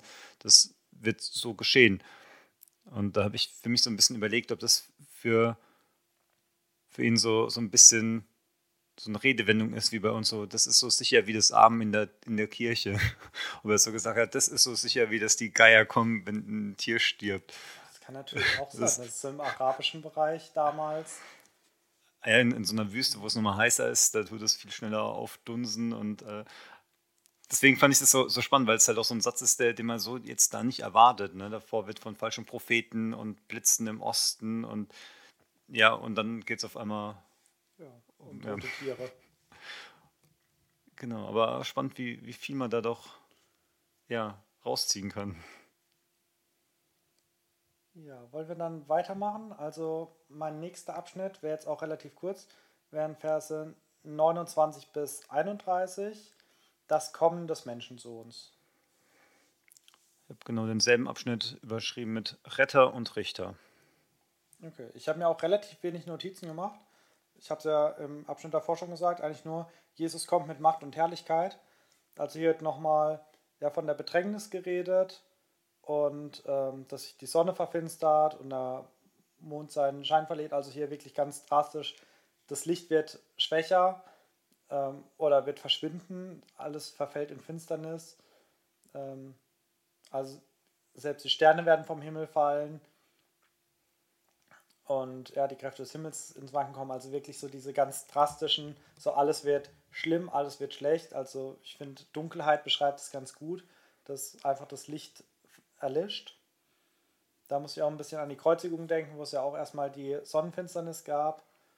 Ähm, genau, und dann erscheint das Zeichen des Menschensohns. Da habe ich auch kurz überlegt, was ist das Zeichen des Menschensohns. Ich kann es mir sehr gut vorstellen, dass es wirklich so ein leuchtendes Kreuz ist. Das ist ja ja, für uns so das Zeichen des Menschensohns. Wenn wir an Jesus denken, denken wir an ein Kreuz. Ich weiß nicht, ob vielleicht in der damaligen Zeit das Zeichen irgendwie, ob sie an ein anderes Zeichen denken. Und genau dann wird er halt wiederkommen. Und ähm, das Wiederkommen hat ja erstmal einen negativen Klang. Also es ist jetzt nicht so, dass sie dann in diese Freudenrufe eintauchen werden, wie wir es jetzt im letzten Kapitel, also letzte Woche zum Schluss hatten, wo äh, es heißt in Kapitel 23, Vers 39, denn ich sage euch, ihr werdet mich äh, von jetzt an nicht sehen, bis ihr sprecht, gelobt sei da, äh, der da kommt im Namen des Herrn, also diese Lobeshymne, sondern hier wird erstmal dieses Wehklagen aller Geschlechter sein. Und das hat halt was mit diesem Gericht zu tun. Es kommt ja danach auch noch im nächsten Abschnitt diese Gerichtsankündigung, wo er sein Kommen mit Noah vergleicht, mit der Arche und der Sintflut, was ja ein, ja, eine so schwache Vorahnung für das Endgericht sein wird. Und genau, das fand ich so ganz spannend und auch ein bisschen erschreckend, dass dieses Wiederkommen erstmal mit Wehklagen begleitet wird. Und dann kommen halt ja, die Engel mit den Posaunen und dann ja, das Wiederkommen Jesu wird halt wirklich so sein, wie ich mir vorstellen kann, dass die Juden eigentlich das erste Kommen Jesu erwartet haben, dass er wirklich mit Posaunen, mit Engelchören, mit Macht, mit Herrlichkeit, mit Gewalt auf die Erde kommt, um ja, zu richten, um nach dem Rechten zu schauen. Und das ist halt beim zweiten Kommen. Und ja, wie du gesagt hast, dann wird auch kein Zweifel mehr da sein, dann wird man nicht überlegen, äh, war es das jetzt, wenn alles dunkel wird und dann plötzlich das Zeichen des Menschensohns am Himmel erscheint. Ja, es wird jeder sofort verstehen und sehen, auch die Leute, die von Jesus nichts wissen wollten und die Bibel nicht kennen. Ja, also bei mir heißt es hier auch, die Sterne werden vom Himmel fallen und die Kräfte des Weltalls geraten durcheinander. Und da habe ich von einem Ausleger gehört und ich kann es mir wirklich so bildlich vorstellen, dass dann einfach manche Naturgesetze aufhören zu existieren oder auf einmal anders gültig sind. Und ja, ich meine, wir können uns jetzt nicht vorstellen, die Sterne fallen vom Himmel, das ist ja physikalisch nicht wirklich möglich, aber ähm, es werden Sachen passieren, mit denen wir jetzt nicht rechnen können und es, es wird sehr, sehr, sehr krass sein, auf jeden Fall. Und gerade wenn man bedenkt, dass Gott ja auch alle Naturgesetze selber so ähm, ja ins Dasein gerufen hat, steht es mir völlig offen, das hier einfach außer Kraft zu setzen und dann gerät sprichwörtlich die, die Welt aus den Fugen. Und dann bin ich, wie du auch, erstmal über Vers 30 gestolpert, wo es dann heißt, und alle Völker der Erde werden jammern und klagen. Wo ich mir auch gedacht habe, ey, dann, naja, ist Entrückung, da müssen wir doch eigentlich sich freuen. Aber okay, ich meine, wenn die Steine vom Himmel fallen, werden sie schon Gründe genug haben zum Jammern und Klagen. ich glaube vor allem, dass damit halt die Nichtchristen gemeint sein. Und die haben ja dann auch jeden Grund zum Jammern und Wehklagen, weil für sie dann das Gericht ansteht. Also für uns ja die Errettung. Wir dürfen uns freuen, wir dürfen rufen, gelobt sei der da kommt. Aber ja, jeder, der Jesus nicht als seinen Herrn hier schon angenommen hat, für den wird das ja erstmal eine Erschütterung sein. Ja, und dann hier am Ende vom Abschnitt dann so, ich habe es mir für mich notiert als die klassische Entrückung. Also dann werden die Engel losgeschickt, um, um aus allen Teilen der Erden äh, die Auserwählten zu ihm zu bringen. Genau, das ist so, wie, wie ich mir die Entrückungen vorstelle. Okay, ja, ich stelle sie mir so vor wie jetzt in den folgenden Versen, aber die schließen ja ziemlich nahtlos an, wie das dann jetzt passieren wird, wenn die Engel losgezogen sind. Würde ich sagen, mache ich gleich weiter mit dem nächsten Abschnitt. Das ist bei mir jetzt wieder ein bisschen länger, äh, die Verse 32 bis 44. Ich weiß nicht, hast du da nochmal einen Unterabschnitt oder? Ne, ist bei mir genauso. Ja. Dann laufen wir jetzt wieder synchron. Ja. Perfekt. Äh, überschrieben bei mir mit Mahnung zur Wachsamkeit. Und dann, im, also ich habe da auch wieder so zwei äh, kleine Abschnitte, also erstmal 32 bis 36. Ähm, Geht es ja da ähm, von diesem Feigenbaum, also so wie wir hier auf der Erde schon manche Sachen anschauen und betrachten können ähm, und daraus Schlüsse ziehen können, dass was passiert. Also wenn man den Feigenbaum einen Ast abbricht und er äh, hat schon richtig Saft und die Blätter treiben schon aus, dann weiß man, okay, der Sommer ist nah, also es ist schon Frühling. Und so können wir halt auch ja, in die Welt hinausschauen und schauen, okay, wann ist es äh, Zeit, dass Jesus wiederkommen kann. Das finde ich ganz spannend, weil ich diesen Blick in die Welt hinaus, um zu schauen, wann Jesus wiederkommen kann, ganz schwierig finde, weil wenn wir jetzt in die Welt hinausschauen, finde ich, kann man schon sagen, okay, Jesus kann wiederkommen. Die Wehen sind schon doch fortgeschritten. Aber wenn ich dann an Christen in der Vergangenheit denke oder auch in anderen Teilen der Welt, wie viel mehr müssen die das schon denken oder gedacht haben? Also im Zweiten Weltkrieg, ein Christ, der im Schützengraben gelegen ist, der hat sich wahrscheinlich auch gedacht, oh, jetzt ist aber Endzeit da oder ja, im Mittelalter, als die Pest gewütet hat und ich glaube, drei Viertel der, West, äh, der europäischen Bevölkerung auf jeden Fall Unmengen an Menschen umgebracht hat. Und wenn da eine Mutter plötzlich ihre ganze Familie verloren hat, hat sie wahrscheinlich auch gedacht, oh, jetzt ist aber Endzeit da, jetzt muss Jesus wiederkommen. Und das finde ich hier so herausfordernd, dieses, äh, wir sollen in die Welt hinausschauen, so wie der Feigenbaum. Hat mich auch an, vor ein paar Wochen hatten wir den Abschnitt, wo Jesus zu den Pharisäern sagt, ihr könnt die Zeichen der Zeit, äh, die Zeichen der Welt deuten. So, ihr schaut euch den Himmel an und wenn er morgens rot ist oder abends rot ist, dann könnt ihr eine Wettervorhersage ähm, prognostizieren. Aber ihr versteht die Zeichen der Zeit nicht. Und hier heißt es ja auch wieder, betrachtet die Welt, schaut euch die Natur an und zieht daraus eure Schlüsse und macht es jetzt auch im Geistlichen. Wie gesagt, das finde ich sehr herausfordernd. Den Vers 35 finde ich wieder sehr schön, wo es heißt, Himmel und Erde werden vergehen, aber meine Worte werden nicht vergehen. Das ist ja auch eine große ja, Zusage einfach, dass Gottes Wort Bestand hat, also einerseits die Bibel, aber auch seine ganzen Zusagen. Das sind wirklich Zusagen, an die wir uns äh, halten dürfen und wo wir Gott dann auch festnageln dürfen, weil Gott ja ein zuverlässiger Gott ist und ein treuer Gott und der wird dann nicht sagen, ja, guck mal, die Welt ist untergegangen, deswegen muss ich mir jetzt auch nicht an mein Wort halten. Nein, Gott bindet sich an sein Wort und auch, dass, ja, dass sein Wort einfach nicht vergehen wird.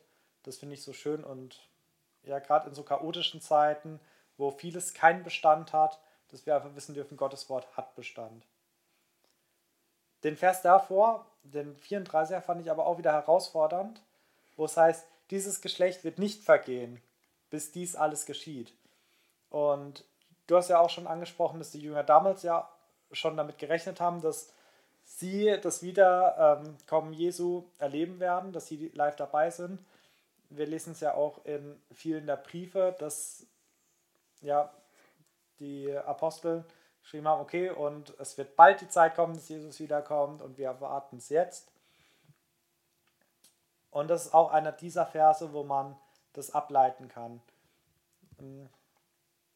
Ich habe so überlegt, was damit gemeint sein könnte und meine Meinung ist halt auch, dass einfach ja das christliche Geschlecht, also Gottes äh, Jesu Geschlecht, dieser neue Feigenbaum, den er aufgepropft hat, also jetzt nicht mehr das jüdische Volk, das wird zwar auch nicht vergehen, bis Jesus wiederkommt, aber vor allem auch dieses aufgepropfte, also wir Christen als neues Volk Abrahams sozusagen, dass das nicht vergehen wird. Also es wird bis in die Endzeit hin Leute geben, die vom Evangelium Zeugnis ablegen. Und das passt ja dann mit Vers 35 mit, dass seine Worte nicht vergehen werden, weil wir ja auch Gottes Wort predigen werden, in die Welt hinaustragen, das Evangelium verkünden. Und das passt dann, glaube ich, dann ganz gut, dass es immer Gottes Wort und Verkündiger des Wortes geben wird. Und es wird keine Zeit geben, wo plötzlich mal alle Christen aussterben und Gott dann zum irgendwie auf wundersame Weise neue Christen äh, ja aus dem Himmel schickt, äh, schickt oder so, sondern nee, es wird einfach weitergegeben. Und wie so ein weltliches Geschlecht wird auch so dieses geistliche Geschlecht dann einfach weitergegeben und nicht vergehen werden. Genau, und dann auch wieder, finde ich, ein herausfordernder Vers, weil es einfach diese Knechtgestalt Jesu nochmal deutlich macht, Vers 36, wo er sagt, auch der Sohn weiß nicht, also er selber weiß nicht, wann es passiert, sondern allein der Vater. Also die Engel wissen es nicht und ich weiß es nicht, aber der Vater weiß es. Und das finde ich ist wieder so ein Vers, den ich mit meinem kleinen Verstand nicht fassen kann, weil Jesus ja ganz Mensch und ganz Gott ist. Und hier sieht man halt, wie Mensch er ist, dass er sich da aus dem Heilsplan Gottes so ein bisschen distanziert hat und sagt, okay, das ist allein dem Vater, diesen Zeitpunkt zu bestimmen. Und ich habe mal eine Auslegung gehört, dass es auch wieder zu dem Bild der Hochzeit passt. Also die Hochzeiten im Jüdischen waren halt, dass der ähm, Bräutigam hat sich mit seiner Braut verlobt und dann ist er wieder zu seinem Vaterhaus gegangen, hat dort dann sein eigenes Haus sozusagen aufgebaut, hat alles bereitet, dass er die Braut heimholen kann. Und irgendwann hat der Vater gesagt, okay, jetzt gehst du deine Braut heimholen. Das war nicht am Bräutigam zu sagen, okay, ich will jetzt meine Braut ehelichen, sondern der, Braut, äh, der Bräutigamsvater hat es entschieden. Und dann ist er losgezogen und er wusste selber auch den Zeitpunkt nicht, wann er loszieht. Und die Braut wusste es auch nicht. Und dann ist er losgezogen, um die Braut heimzuholen. Und das ist ja ein Bild, was ja auch immer wieder kommt hier in der Bibel, vor allem in den Endzeitreden. Das haben wir ja später auch noch, also nicht heute, aber in den nächsten Wochen, äh, nächste Woche sogar gleich am Anfang, das Gleichnis von den törichten Jungfrauen, wo es ja auch um diese Hochzeitstradition geht. Und da finde ich das auch einfach nochmal ein schöner Vers, um sich da bewusst zu machen, okay, er spricht halt auch in diese Zeit, in diese Tradition hinein und bleibt in manchen Bildern drin. Aber es ist halt auch nochmal ein Vers, um sich deutlich zu machen, okay, Jesus war wirklich ganz Mensch und hat sich da auch ja, seinen göttlichen Weisheiten auch ein bisschen entäußert. Er hat sich da wirklich zurückgenommen, obwohl er auch in dem Zeitpunkt natürlich ganz Gott war. Ich glaube, ich würde erstmal mit hier dem Abschnitt an dich übergeben, dass wir so wirklich bei den kleinen Häppchen bleiben. Ja, ich versuche es mal wieder von hinten anzugehen, um da direkt anzuknüpfen, weil ich habe jetzt bei Vers 36 ähm, erstmal dran denken müssen an die Sitzordnung im Himmel, wo Jesus dann auch gesagt hat, das obliegt gar nicht mir, das obliegt dem Vater. Also sinngemäß, ich weiß auch nicht, wer da jetzt rechts von mir sitzen wird. Da, da werde ich mich auch überraschen lassen, genauso wie er es hier über diese Zeit sagt. Weil er auch selber von sich sagt, ne, er, er ist gekommen, um zu dienen. Also nicht um den Zeitplan zu haben, sondern genau, also, ja, diese er, er macht sich klein, wird da halt nochmal, wie schon gesagt hast, sehr, sehr deutlich. Und dann hat mir Abschnitt angefangen, angenommen mit dem Feigenbaum. Da habe ich mir echt schwer getan mit diesem Feigenbaum oder mit diesen Zeichen erkennen, weil da fängt er an mit, ah ja, der Feigenbaum ist so ein schönes Beispiel, so ganz einfach, ne? dann kommen die Blätter, dann weißt du, es wird Frühling. Aber das, das ist, finde ich, irgendwie was ganz anderes. Weil woher wissen wir das? Weil es einfach schon immer so war. Jedes Jahr wissen wir, ah, okay, da kam ein Blatt, da kommt der, der Frühling, dann passt es. Oder ja, generell, Menschen sind ja jetzt nicht schlecht da drin, Zeichen zu erkennen.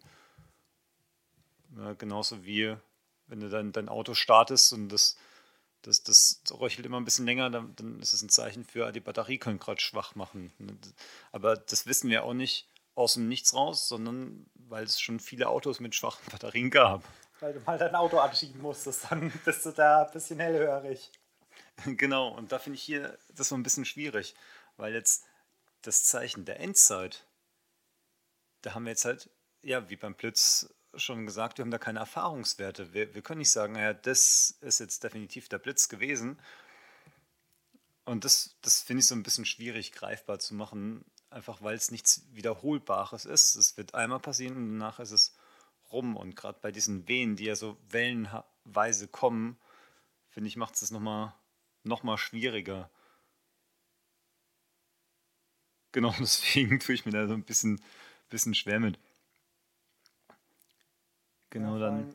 Später heißt es ja auch noch, dass wir eh nicht wissen können, wann Gott wiederkommt. Und hier lesen wir eher raus, achtet auf die Zeichen, dann kriegt ihr es schon raus.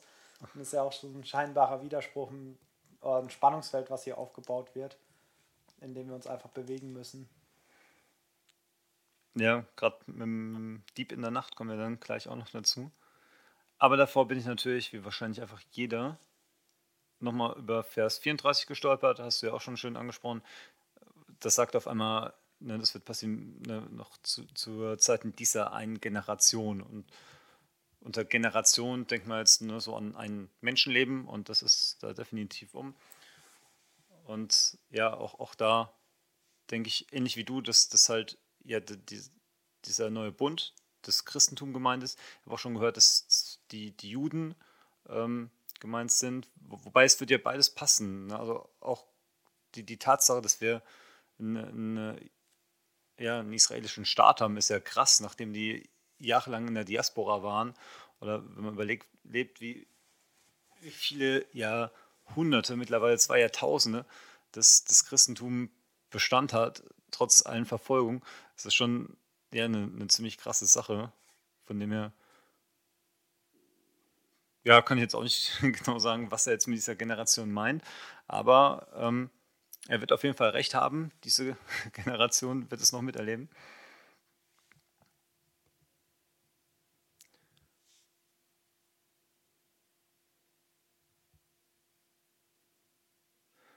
Genau, und dann hat mich der Vers äh, 36, ich komme jetzt doch nochmal drauf zurück, ähm, wo Jesus sagt, dass er die Zeit selber nicht weiß, hat mich noch mal ein bisschen an Vers 20 erinnert, wo, wo es darum ging, dass wir äh, dass, dass, dass sie beten sollen, dass diese Zeit der Verfolgung nicht im Winter stattfindet, wo wir es ja von hatten, okay, man, man kann noch verhandeln, ähm, weil es halt noch so ein bisschen offen ist. Na, also das, das Abgeschlossene kann man halt erst als abgeschlossenes betrachten, wenn es abgeschlossen ist. Und jetzt ist es halt noch variabel. Es ist jetzt nicht so, dass, dass Gott unbedingt eine feste Zeit hat und sagt, da ist es, egal was bis dahin passiert, sondern dass sich das auch noch verrücken kann, je nachdem, wie wir uns gerade hier verhalten und um was wir bitten. Und das finde ich halt auch nochmal so dieses Spannende. Es ist nicht so, dass gerade ein großes Theater abläuft und wir sitzen hier jetzt halt dummerweise rum, sondern nein, wir sind Teil des Ganzen und dadurch haben wir auch Einfluss drauf. Und das ja, finde ich sehr, sehr spannend. Ich mache dann gleich ein bisschen weiter mit. Mit Noah. Ab Vers 37. Ähm, ja, genau, wobei ich auf Noah jetzt gar nicht, da habe ich mir jetzt gar nicht so viele Gedanken dazu ge gemacht. Es geht ja auch um die, wir hatten es eben schon davon, um die Entrückung, dass dann zum Beispiel zwei Männer nebeneinander auf dem Feld arbeiten werden und auf einmal wird der eine angenommen und der andere nicht oder zwei Frauen beim Getreide mahlen und die eine wird angenommen und die andere bleibt zurück. Genau und deshalb sollen wir wachsam sein, ähm, wie, wie ein Dieb in der Nacht. Ähm, genauso wird Jesus wiederkommen. Ist erstmal ein interessantes Bild ist, warum wird der Jesus mit einem Dieb verglichen. Genau, aber ich fange jetzt nochmal vorne an und zwar zu Zeiten Noahs da haben ja die, die Leute auch schon keine Buße getan und wurden dann halt auch überrascht, weil sie nicht vorbereitet waren ähm, und sind ertrunken. Und da heißt es auch, die Menschen aßen, tranken und heirateten. Ne? So, sie haben ihr Leben gelebt, kurz gesagt. Ne? Also, und da habe ich für mich notiert, dass ein bisschen die Gefahr ähm, ist, was uns abhält, wachsam zu sein, ist der Alltag. Weil Essen ist wichtig, Trinken ist wichtig, heiraten ist wichtig. Das ist jetzt nicht, dass die irgendwie böse Dinge gemacht haben. Also ja, es war ein gottloses Volk damals, aber die Sachen, die hier jetzt aufgezählt waren, die werden jetzt nicht explizit als schlimm. Es war jetzt nicht so, dass, dass die ja, verpasst haben, in die Arche zu gehen, weil sie gerade beschäftigt waren, keine Ahnung, kleine, kleine Kinder zu schubsen oder so, sondern sie haben einfach nur ihren ganz normalen Alltag bewerkstelligt. Und das kann halt auch schon eine Gefahr sein, dass wir uns ablenken lassen von, von guten Sachen, dass wir gerade unseren ähm, Job, der, der wichtig und, und, gut sein kann, dass wir den gerade sehr gewissenhaft ausführen und deswegen halt irgendwelche Zeichen übersehen. Und dann kommen diese beiden Beispiele, einmal von den Männern auf dem Feld oder die Frauen beim Getreidemahlen. Und da ist mir gleich aufgefallen, das sind so, ich nenne es mal ältere Vergleiche. Das ist was, das wird man heutzutage nicht mehr so sagen können. Ne? Das sind jetzt zwei, zwei Männer auf dem Feld. Ne? Der, der eine fährt einen Schlepper und der andere, ja, ne? Ähm, oder zwei, zwei Frauen am Getreidemahlen. Ne? Das, ja. ja einer, der noch einen Knopf drückt in der Mühle. Genau, und ich kann mir vorstellen, dass, dass deswegen das auch gerade für, für ähm, ja, Leute, die dem Glauben etwas abgeneigter sind, ich sag mal so Agnostiker, die sagen, ja, da, da gibt es schon was, ne? aber ähm, ich habe halt gerade meinen Alltag, ich bin gerade beschäftigt mit Essen, Trinken und Heiraten und dass das für die natürlich auch schnell so ein bisschen Zweifel säen kann. Ne? So ein, ja, das ist offensichtlich eine, eine Prophezeiung für, fürs äh, Mittelalter gewesen, als man noch zu zweit auf dem Feld saß oder ähm, daheim, weil es zu langweilig war, das Korn alleine zu malen, sich zu zweit zusammengesetzt hat. Und genau, da kann ich mir vorstellen, dass es auch nochmal so ein bisschen Zweifel hervorrufen kann. Und halt auch nochmal Leute abhält, ja, bereit zu sein. Und dann kommt hier jetzt noch diese sehr interessante und auch be bekannte Stelle mit, de mit, dem Dieb in der Nacht. Und das ist hier halt auch nochmal so eindrücklich erklärt. Ne? Wenn ein Hausherr wüsste, wann ein Dieb kommt, dann wird er sich ja bereithalten. Und das ist natürlich das Logischste. Ne? Wenn, wenn ich mitkriege, ja, bei mir heute Nacht um, um 3 Uhr wird eingebrochen. Da stehst du ab halb drei äh, bereit. Ja, genau. Und dann bricht da definitiv keiner ein. Ja? Und ja, wenn es so wäre, dann gäbe es auch keine Kriminalität mehr, weil es wird sich halt einfach nicht mehr lohnen. Und dann stellst du natürlich die Frage, okay, warum wird jetzt Jesus hier mit einem Dieb verglichen? Ne? Er, er, kommt wieder Dieb in der Nacht und klaut deine Juwelen. und ja, da habe ich in, der einen Predigt gehört, das, das fand ich für mich das Logischste, dass auch wieder, auch wenn es jetzt nicht speziell ähm, so dasteht, aber das auch wieder so, so, ein, so ein Minderheitskriterium ist. Also wenn man schon auf sein Haus aufpasst, dass da nicht eingebrochen wird, ne, wenn man da schon bereit ist und sich darum kümmert, bereit zu sein, dass man dann doch viel eher noch bereit sein sollte, wenn es ja um, um die Endzeit geht. Und das fand ich so eigentlich ganz logisch, die Erklärung, warum das hier jetzt auf einmal mit, mit einem Dieb verglichen wird. Ähm, Genau, weil selbst wenn es einfach nur um unser Haus und Hof geht, dass da jetzt keiner irgendwas was mitnimmt, selbst da wären wir bereit, ähm, ja, mitten in der Nacht aufzustehen, um den Dieb abzuwehren. Und dann sollten wir auch in unserem Leben bereit sein, ähm, mal beim Essen, Trinken und Heiraten eine, eine kurze Pause einzulegen, um mal ähm, ja, auf die Zeichen der Zeit zu achten. Genau, und ich finde im ganzen Abschnitt kommt so ein bisschen raus, diese ja, Ermutigung, ähm, genau, die Ermutigung bereit zu sein, beziehungsweise die Warnung davor, ähm, nicht auf die Zeichen zu gucken, sondern sich vom, vom Alltag ein bisschen einnehmen zu lassen. Und da habe ich mir dann erstmal ziemlich die Frage gestellt, okay, was, was heißt das jetzt bereit sein? Ne? Das sagt mir bereit zu sein. Und auf die Zeichen zu achten. Ich frage mich so, okay, was sind jetzt die Zeichen? Für was soll ich bereit sein? Wie mache ich das? Aber dazu kommen wir im nächsten Abschnitt. Das wollte ich auch gerade sagen. Ich finde da das Gleichnis vom treuen und vom bösen Knecht sehr passend. Aber trotzdem will ich noch mal einen Senf zu den Versen abgeben. Ich mache es diesmal so wie du und fange von hinten an, also mit dem Dieb in der Nacht.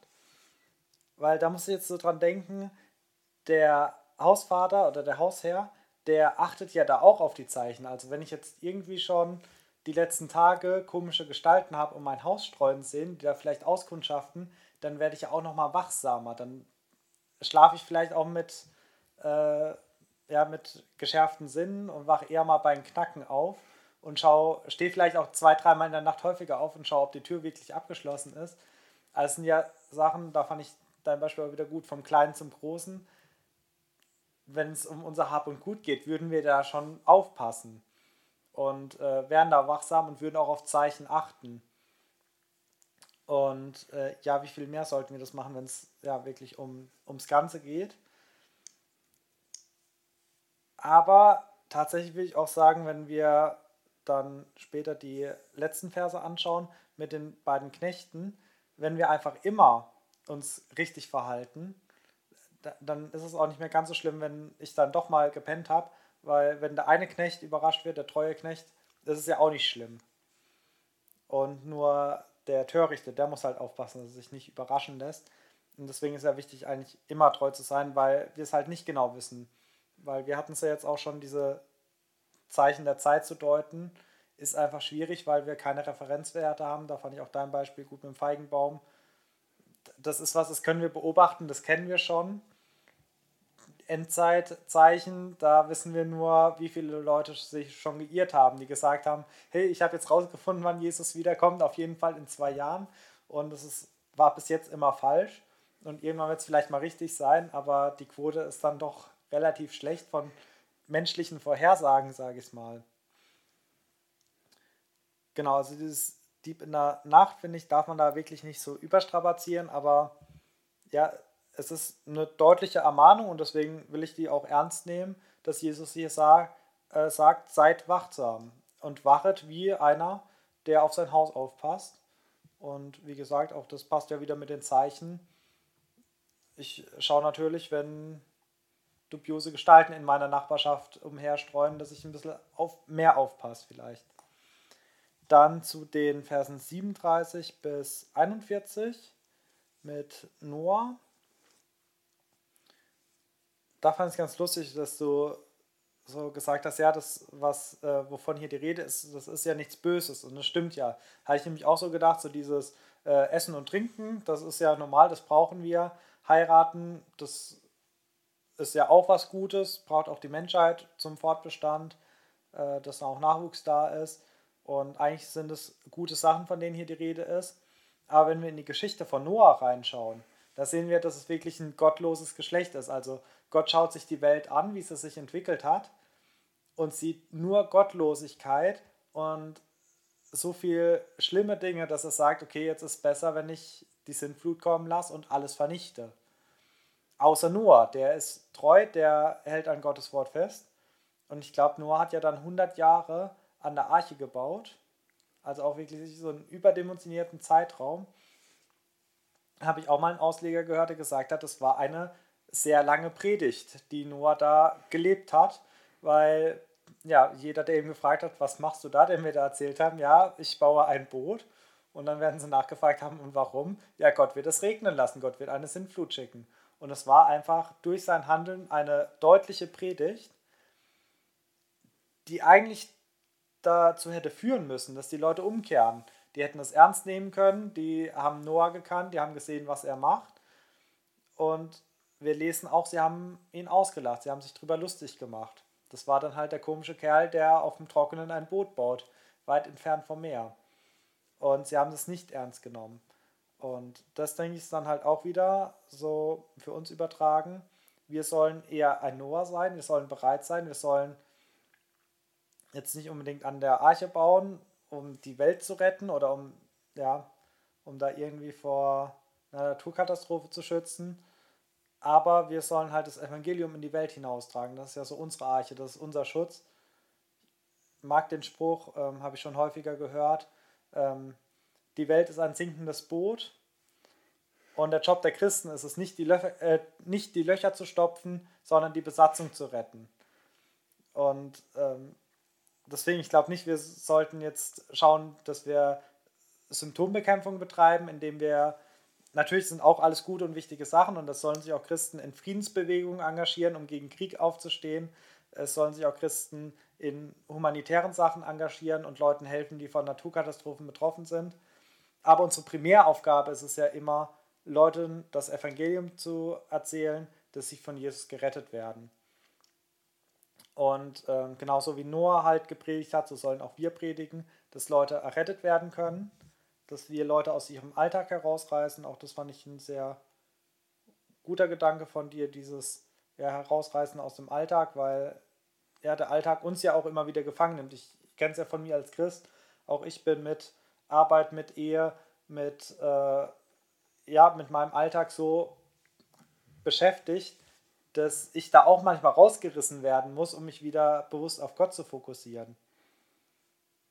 Genau, und dann so diese Beispiele von, ähm, es werden zwei zusammen arbeiten und einer wird äh, hineingehen, der andere nicht. Da fand ich deinen Gedanken ganz spannend, dass das ja auch so ein Argument ist, ähm, dass Leute nicht ernst nehmen. Das habe ich so für mich noch nie gesehen, weil ich halt gedacht habe, Jesus spricht in deren Alltag. Bei uns, also wenn ich den Text jetzt ins heutige Deutsch übersetzen würde, wäre es vielleicht, es werden ja, zwei Fließbandarbeiter dastehen und der eine wird genommen, der andere nicht. Es sitzen zwei im Großraumbüro und der eine wird angenommen, der andere nicht. Und genau damals war es halt die Feldarbeit und das Malen. Und ich glaube, da darf man das auch nicht überstrapazieren. So, Jesus hat gesagt, es werden zwei auf dem Feld sein, also muss unsere komplette Industrie komplett gegen die Wand gefahren werden, dass wir wieder mit der Sichel auf dem Feld sitzen. Ähm, genau, sondern er hat einfach in die damalige Zeit geredet und es hat natürlich heute auch Gültigkeit, aber ja, das einzelne Bild darf man, glaube ich, nicht überstrapazieren. Hast du noch Gedanken zu den Versen? Nee. Dann würde ich gleich weitergehen zu den beiden Knechten, also die Verse 45 bis 51, also bis Ende, bei mir überschrieben, vom treuen und vom bösen Knecht.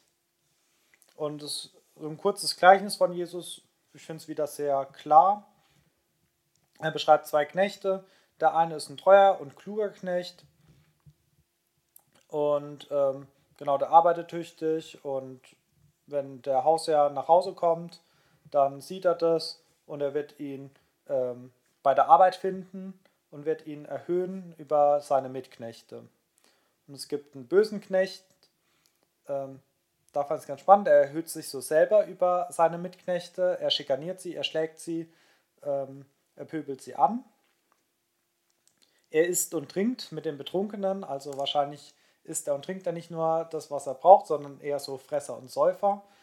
Ähm, und wenn der Herr nach Hause kommt, wird er ihn halt nicht bei der Arbeit finden, sondern er wird ihn wahrscheinlich eher äh, betrunken irgendwo in der Ecke liegend sehen.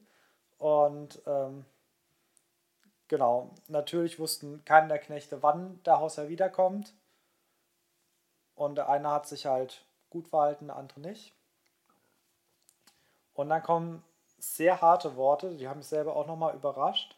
Ab Vers 51. Und er wird ihn in Stücke hauen lassen und ihm seinen Teil geben bei den Heuchlern.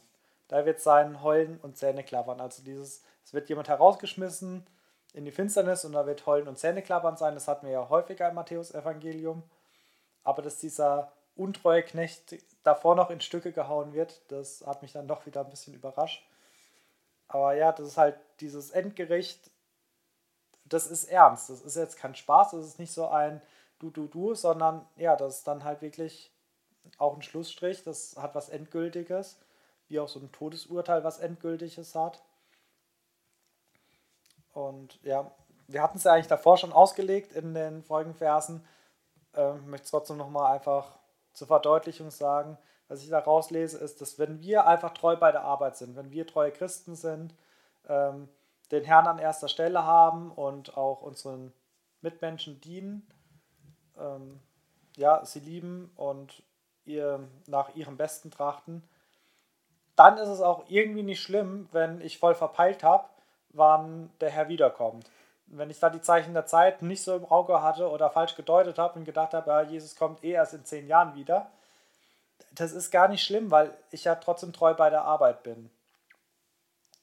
Und nur wenn ich ein böser Knecht bin, der eigentlich, ja, ich finde den Vergleich vielleicht mit Knechten nicht so alltagstauglich. Ich muss da immer an Kinder denken, wenn Kinder sturmfrei haben und sie wissen nicht genau, wann die Eltern wiederkommen. Und das eine Kind kümmert sich halt ums Haus, das äh, gießt die Blumen schön und äh, putzt auch jeden, äh, jeden Tag fleißig, damit, wenn die Eltern kommen, dann die ein gepflegtes Haus sehen. Und das andere Kind macht jeden Abend Party und lädt irgendwelche Freunde ein und sie äh, betrinken sich, machen überall Dreck und dann so der Klassiker, wenn so zwei Stunden bevor die Eltern nach Hause kommen, fängt man an aufzuräumen, damit alles noch halbwegs in Ordnung aussieht. Und die Eltern kommen zu früh nach Hause und kommen in so eine ja, halb abgerissene Bude rein. Ähm, so musste ich mir das vorstellen. Und wenn man halt so ein gut erzogenes Kind ist, was alles ja, pflegt, dann ist es nicht schlimm, wenn die Eltern zu früh nach Hause kommen, einen überraschen, weil ja, im schlimmsten Fall ist, sind halt gerade die drei Teller nicht gespült, die man gerade noch gebraucht hatte. Aber das Haus ist sonst in einem guten Zustand. Und nur wenn man das unartige Kind ist, dann platzen die Kinder halt, im, äh, die Eltern im schlimmsten Fall in die Hausparty rein, während gerade alles vollgekotzt ist und äh, ja, zugemüllt. Ja, sehr bildlich. Ja, genau, es waren so meine Gedanken, dass, ja, wenn wir eh treue Knechte sind, dann ist es nicht schlimm, wenn wir diese Zeichen der Zeit vielleicht ein bisschen verpeilt haben. Hat mich dann nochmal beruhigt, so nach, weil es mir ähnlich ging, dass, wir, oh, dass mir schwerfällt, so die Zeichen der Zeit zu deuten. Und ich glaube, als untreuer Knecht hat man halt eh keine Chance, weil wenn man ja so von Gott entfernt ist, dass man ja so untreu verwaltet, da, dann hilft es halt auch nicht zu merken, oh, ähm, also natürlich hilft schon immer, sich wieder ernsthafte Buße zu tun, aber einfach nur zu merken, ja, äh, Gott kommt wieder und jetzt versuche ich nochmal irgendwie was Gutes draus zu machen. Ich glaube, wenn man so durch die Bibel schaut, das hat immer schlecht funktioniert, weil die Herzen dann schon so verhärtet sind, dass dann eh keine ernsthafte Buße ähm, gewollt ist von demjenigen.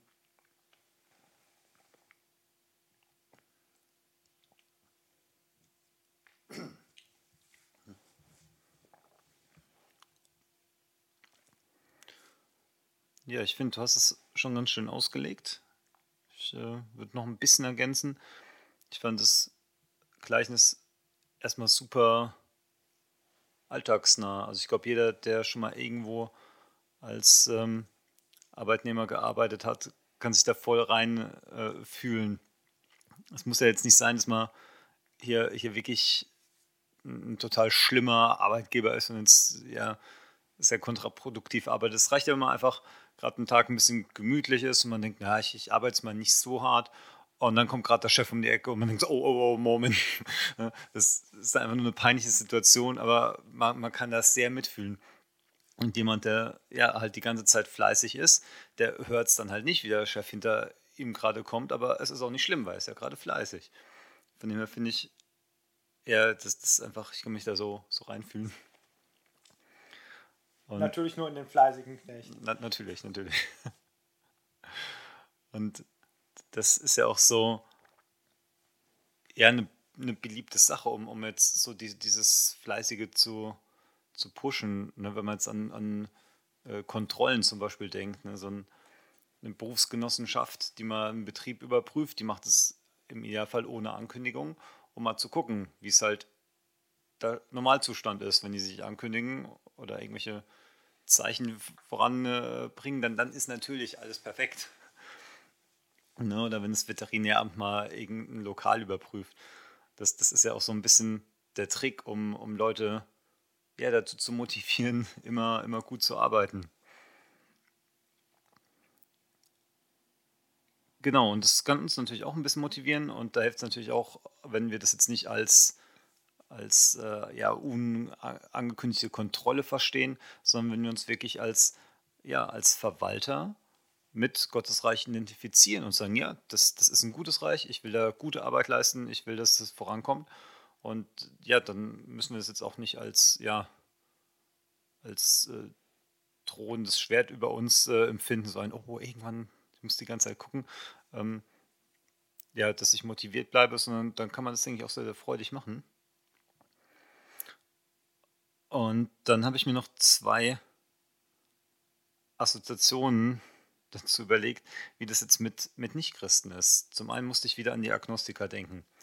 Das sind dann so ein bisschen die, die Verwalter, die jetzt auch nicht unbedingt gerade die schlimmsten sind, aber auch, die auch so denken, ja, ich, ich, ich lasse mal so ein bisschen schleifen. Ne? Ich weiß, irgendwann irgendein Chef kommt dann, aber wenn, wenn, wenn ein dickes Auto vorfährt, was aussieht, als ob es der Chef sein könnte, dann, dann fange ich mal an, den Schreibtisch aufzuräumen. Ne?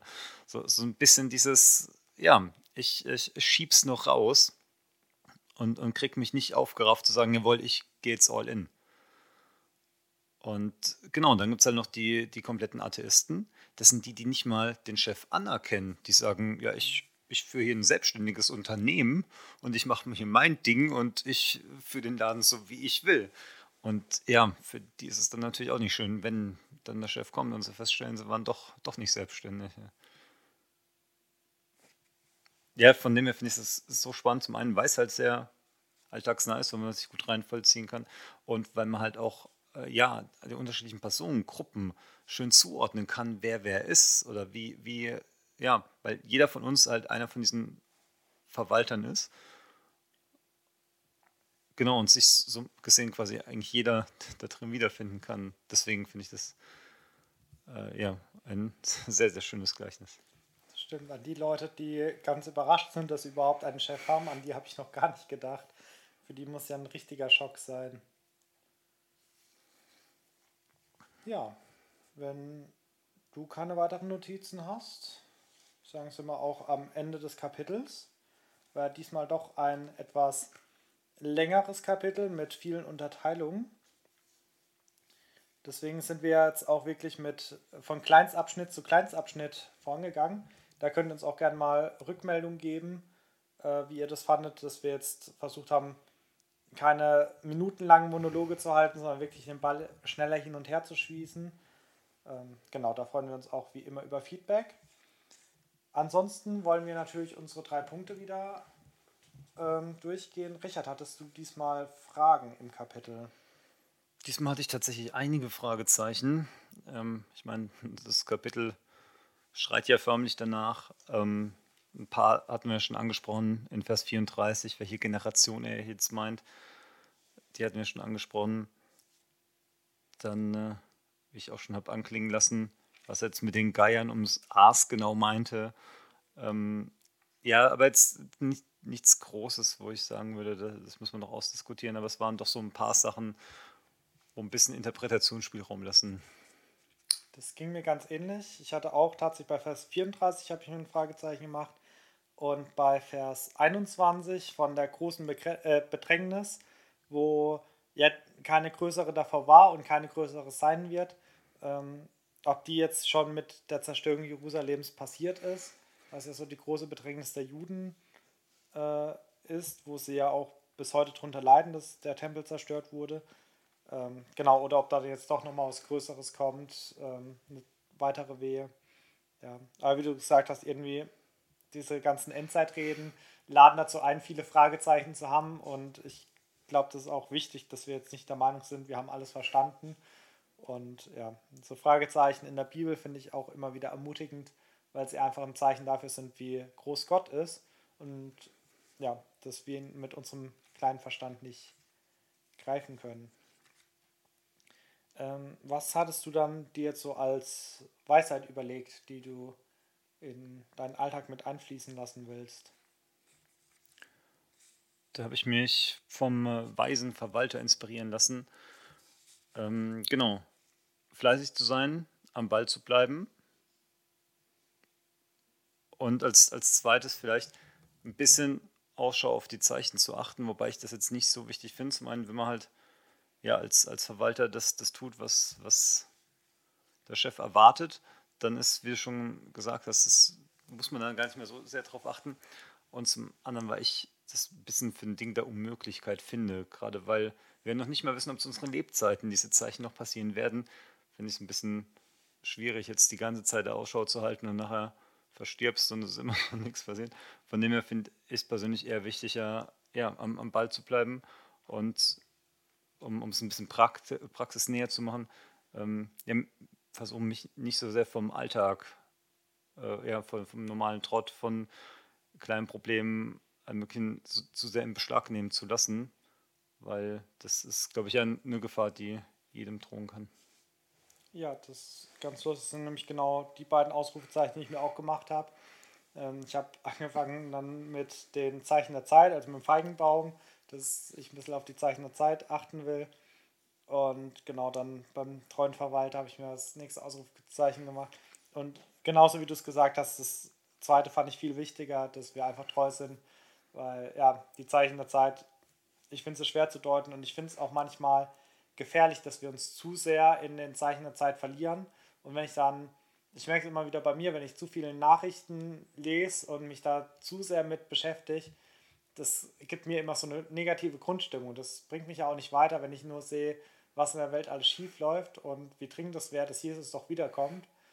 Und mir tut es dann gut, mich eher wieder ums Verwalten zu kümmern und zu sagen, okay, jetzt schaue ich lieber, dass ich hier und jetzt Gottes Willen mache, so wie ich es machen kann und mein zweites Ausrufzeichen habe ich dann beim treuen Verwalter gemacht. Das hatten wir ja auch schon ausgiebig diskutiert, warum. Und du hast es ja nochmal schön gesagt, dass wenn wir treu bei der Arbeit sind, dann ist auch nicht mehr so wichtig, wie es mit den Zeichen der Zeit aussieht. Dann kann man da auch ja, das eine oder andere übersehen. Und ja, die Zeichen der Zeit, wenn man da zu sehr seinen Fokus drauf hat, das kann einen ja auch sehr schnell in so eine Negativspirale bringen. Und es kann uns ja auch wieder tatsächlich dazu führen, dass was wir hier bei dem Noah-Beispiel gelesen haben, dass Leute in ihrem Alltag gefangen sind. Und so können wir ja auch in unseren negativen Nachrichten gefangen sein, dass wir uns nur noch damit beschäftigen, was gerade wieder alles schlecht läuft, wo Kriege passieren, wo Unruhen sind, wo ja, Naturkatastrophen sind. Und dann merke ich manchmal, dass mich das auch so von meinem treuen Dienst wegreißt und ich dann so eine Negativspirale mich gefangen nehmen lasse und es mir gut tut, wenn ich dann einfach wieder sage, okay, ich will im Reich Gottes arbeiten, ich will ein treuer Diener sein und ich arbeite wieder am Reich Gottes und das stimmt mich positiv und dann denke ich, das ja, wird ja nie eine Schande sein und wenn ich dann verpeilt habe, dass Jesus wiederkommt und er überrascht mich bei der Arbeit, da fand ich dein Arbeiterbeispiel so schön, genau, dann hat man ja doch alles richtig gemacht. So, dann noch die einfachste der drei Fragen, Richard. Äh, willst du uns noch deinen Lieblingsvers verraten? Ja, da habe ich mir einen sehr schön rausgesucht, den Vers 31. Ich lese vor: Mit gewaltigem Posaunenschall wird er seine Engel aussenden und sie werden seine Auserwählten aus allen Teilen der Welt zu ihm bringen. Genau, und der, der Vers ist einfach so schön, weil das ist so das Ziel, worauf man hinarbeitet. Wenn das passiert, dann da freue ich mich drauf. Ja, sehr schön. Ich habe mir Vers 13 markiert. Äh, da heißt es, wer aber beharrt bis ans Ende, der wird selig werden. Und gerade weil das äh, Kapitel doch ein bisschen düsterer ist, wo ja von vielen schlechten Dingen die Rede ist, gerade von diesen Wehen, die ja doch sehr unangenehm sind, da finde ich es immer schön, dass wir einfach wissen dürfen, ja, es kann die eine oder andere schlechte Situation auch in unserem persönlichen Leben sein, natürlich auch in der Welt, aber wir müssen einfach an Jesus bleiben und wenn wir beharren, dann werden wir selig werden. Eigentlich auch so, ja, hört sich jetzt einfach an und es sollte es ja hoffentlich auch sein. Einfach an Jesus dranbleiben, dann ist der Rest von allem Negativen, was wir hier erzählt haben, auch von den Zeichen der Zeit, ziemlich egal, weil ja, wir dann selig sind. Genau, mit diesen schönen Worten würden wir uns dann auch von euch verabschieden in euer Wochenende. Wir wünschen euch eine gesegnete Zeit. Wie immer freuen wir uns über euer Feedback, gerne per Mail an buchbesprechung-bibel.gmx.de oder ja, über Spotify. Nehmt gerne Kontakt zu uns auf. Bis dann. Tschüss. Tschüss.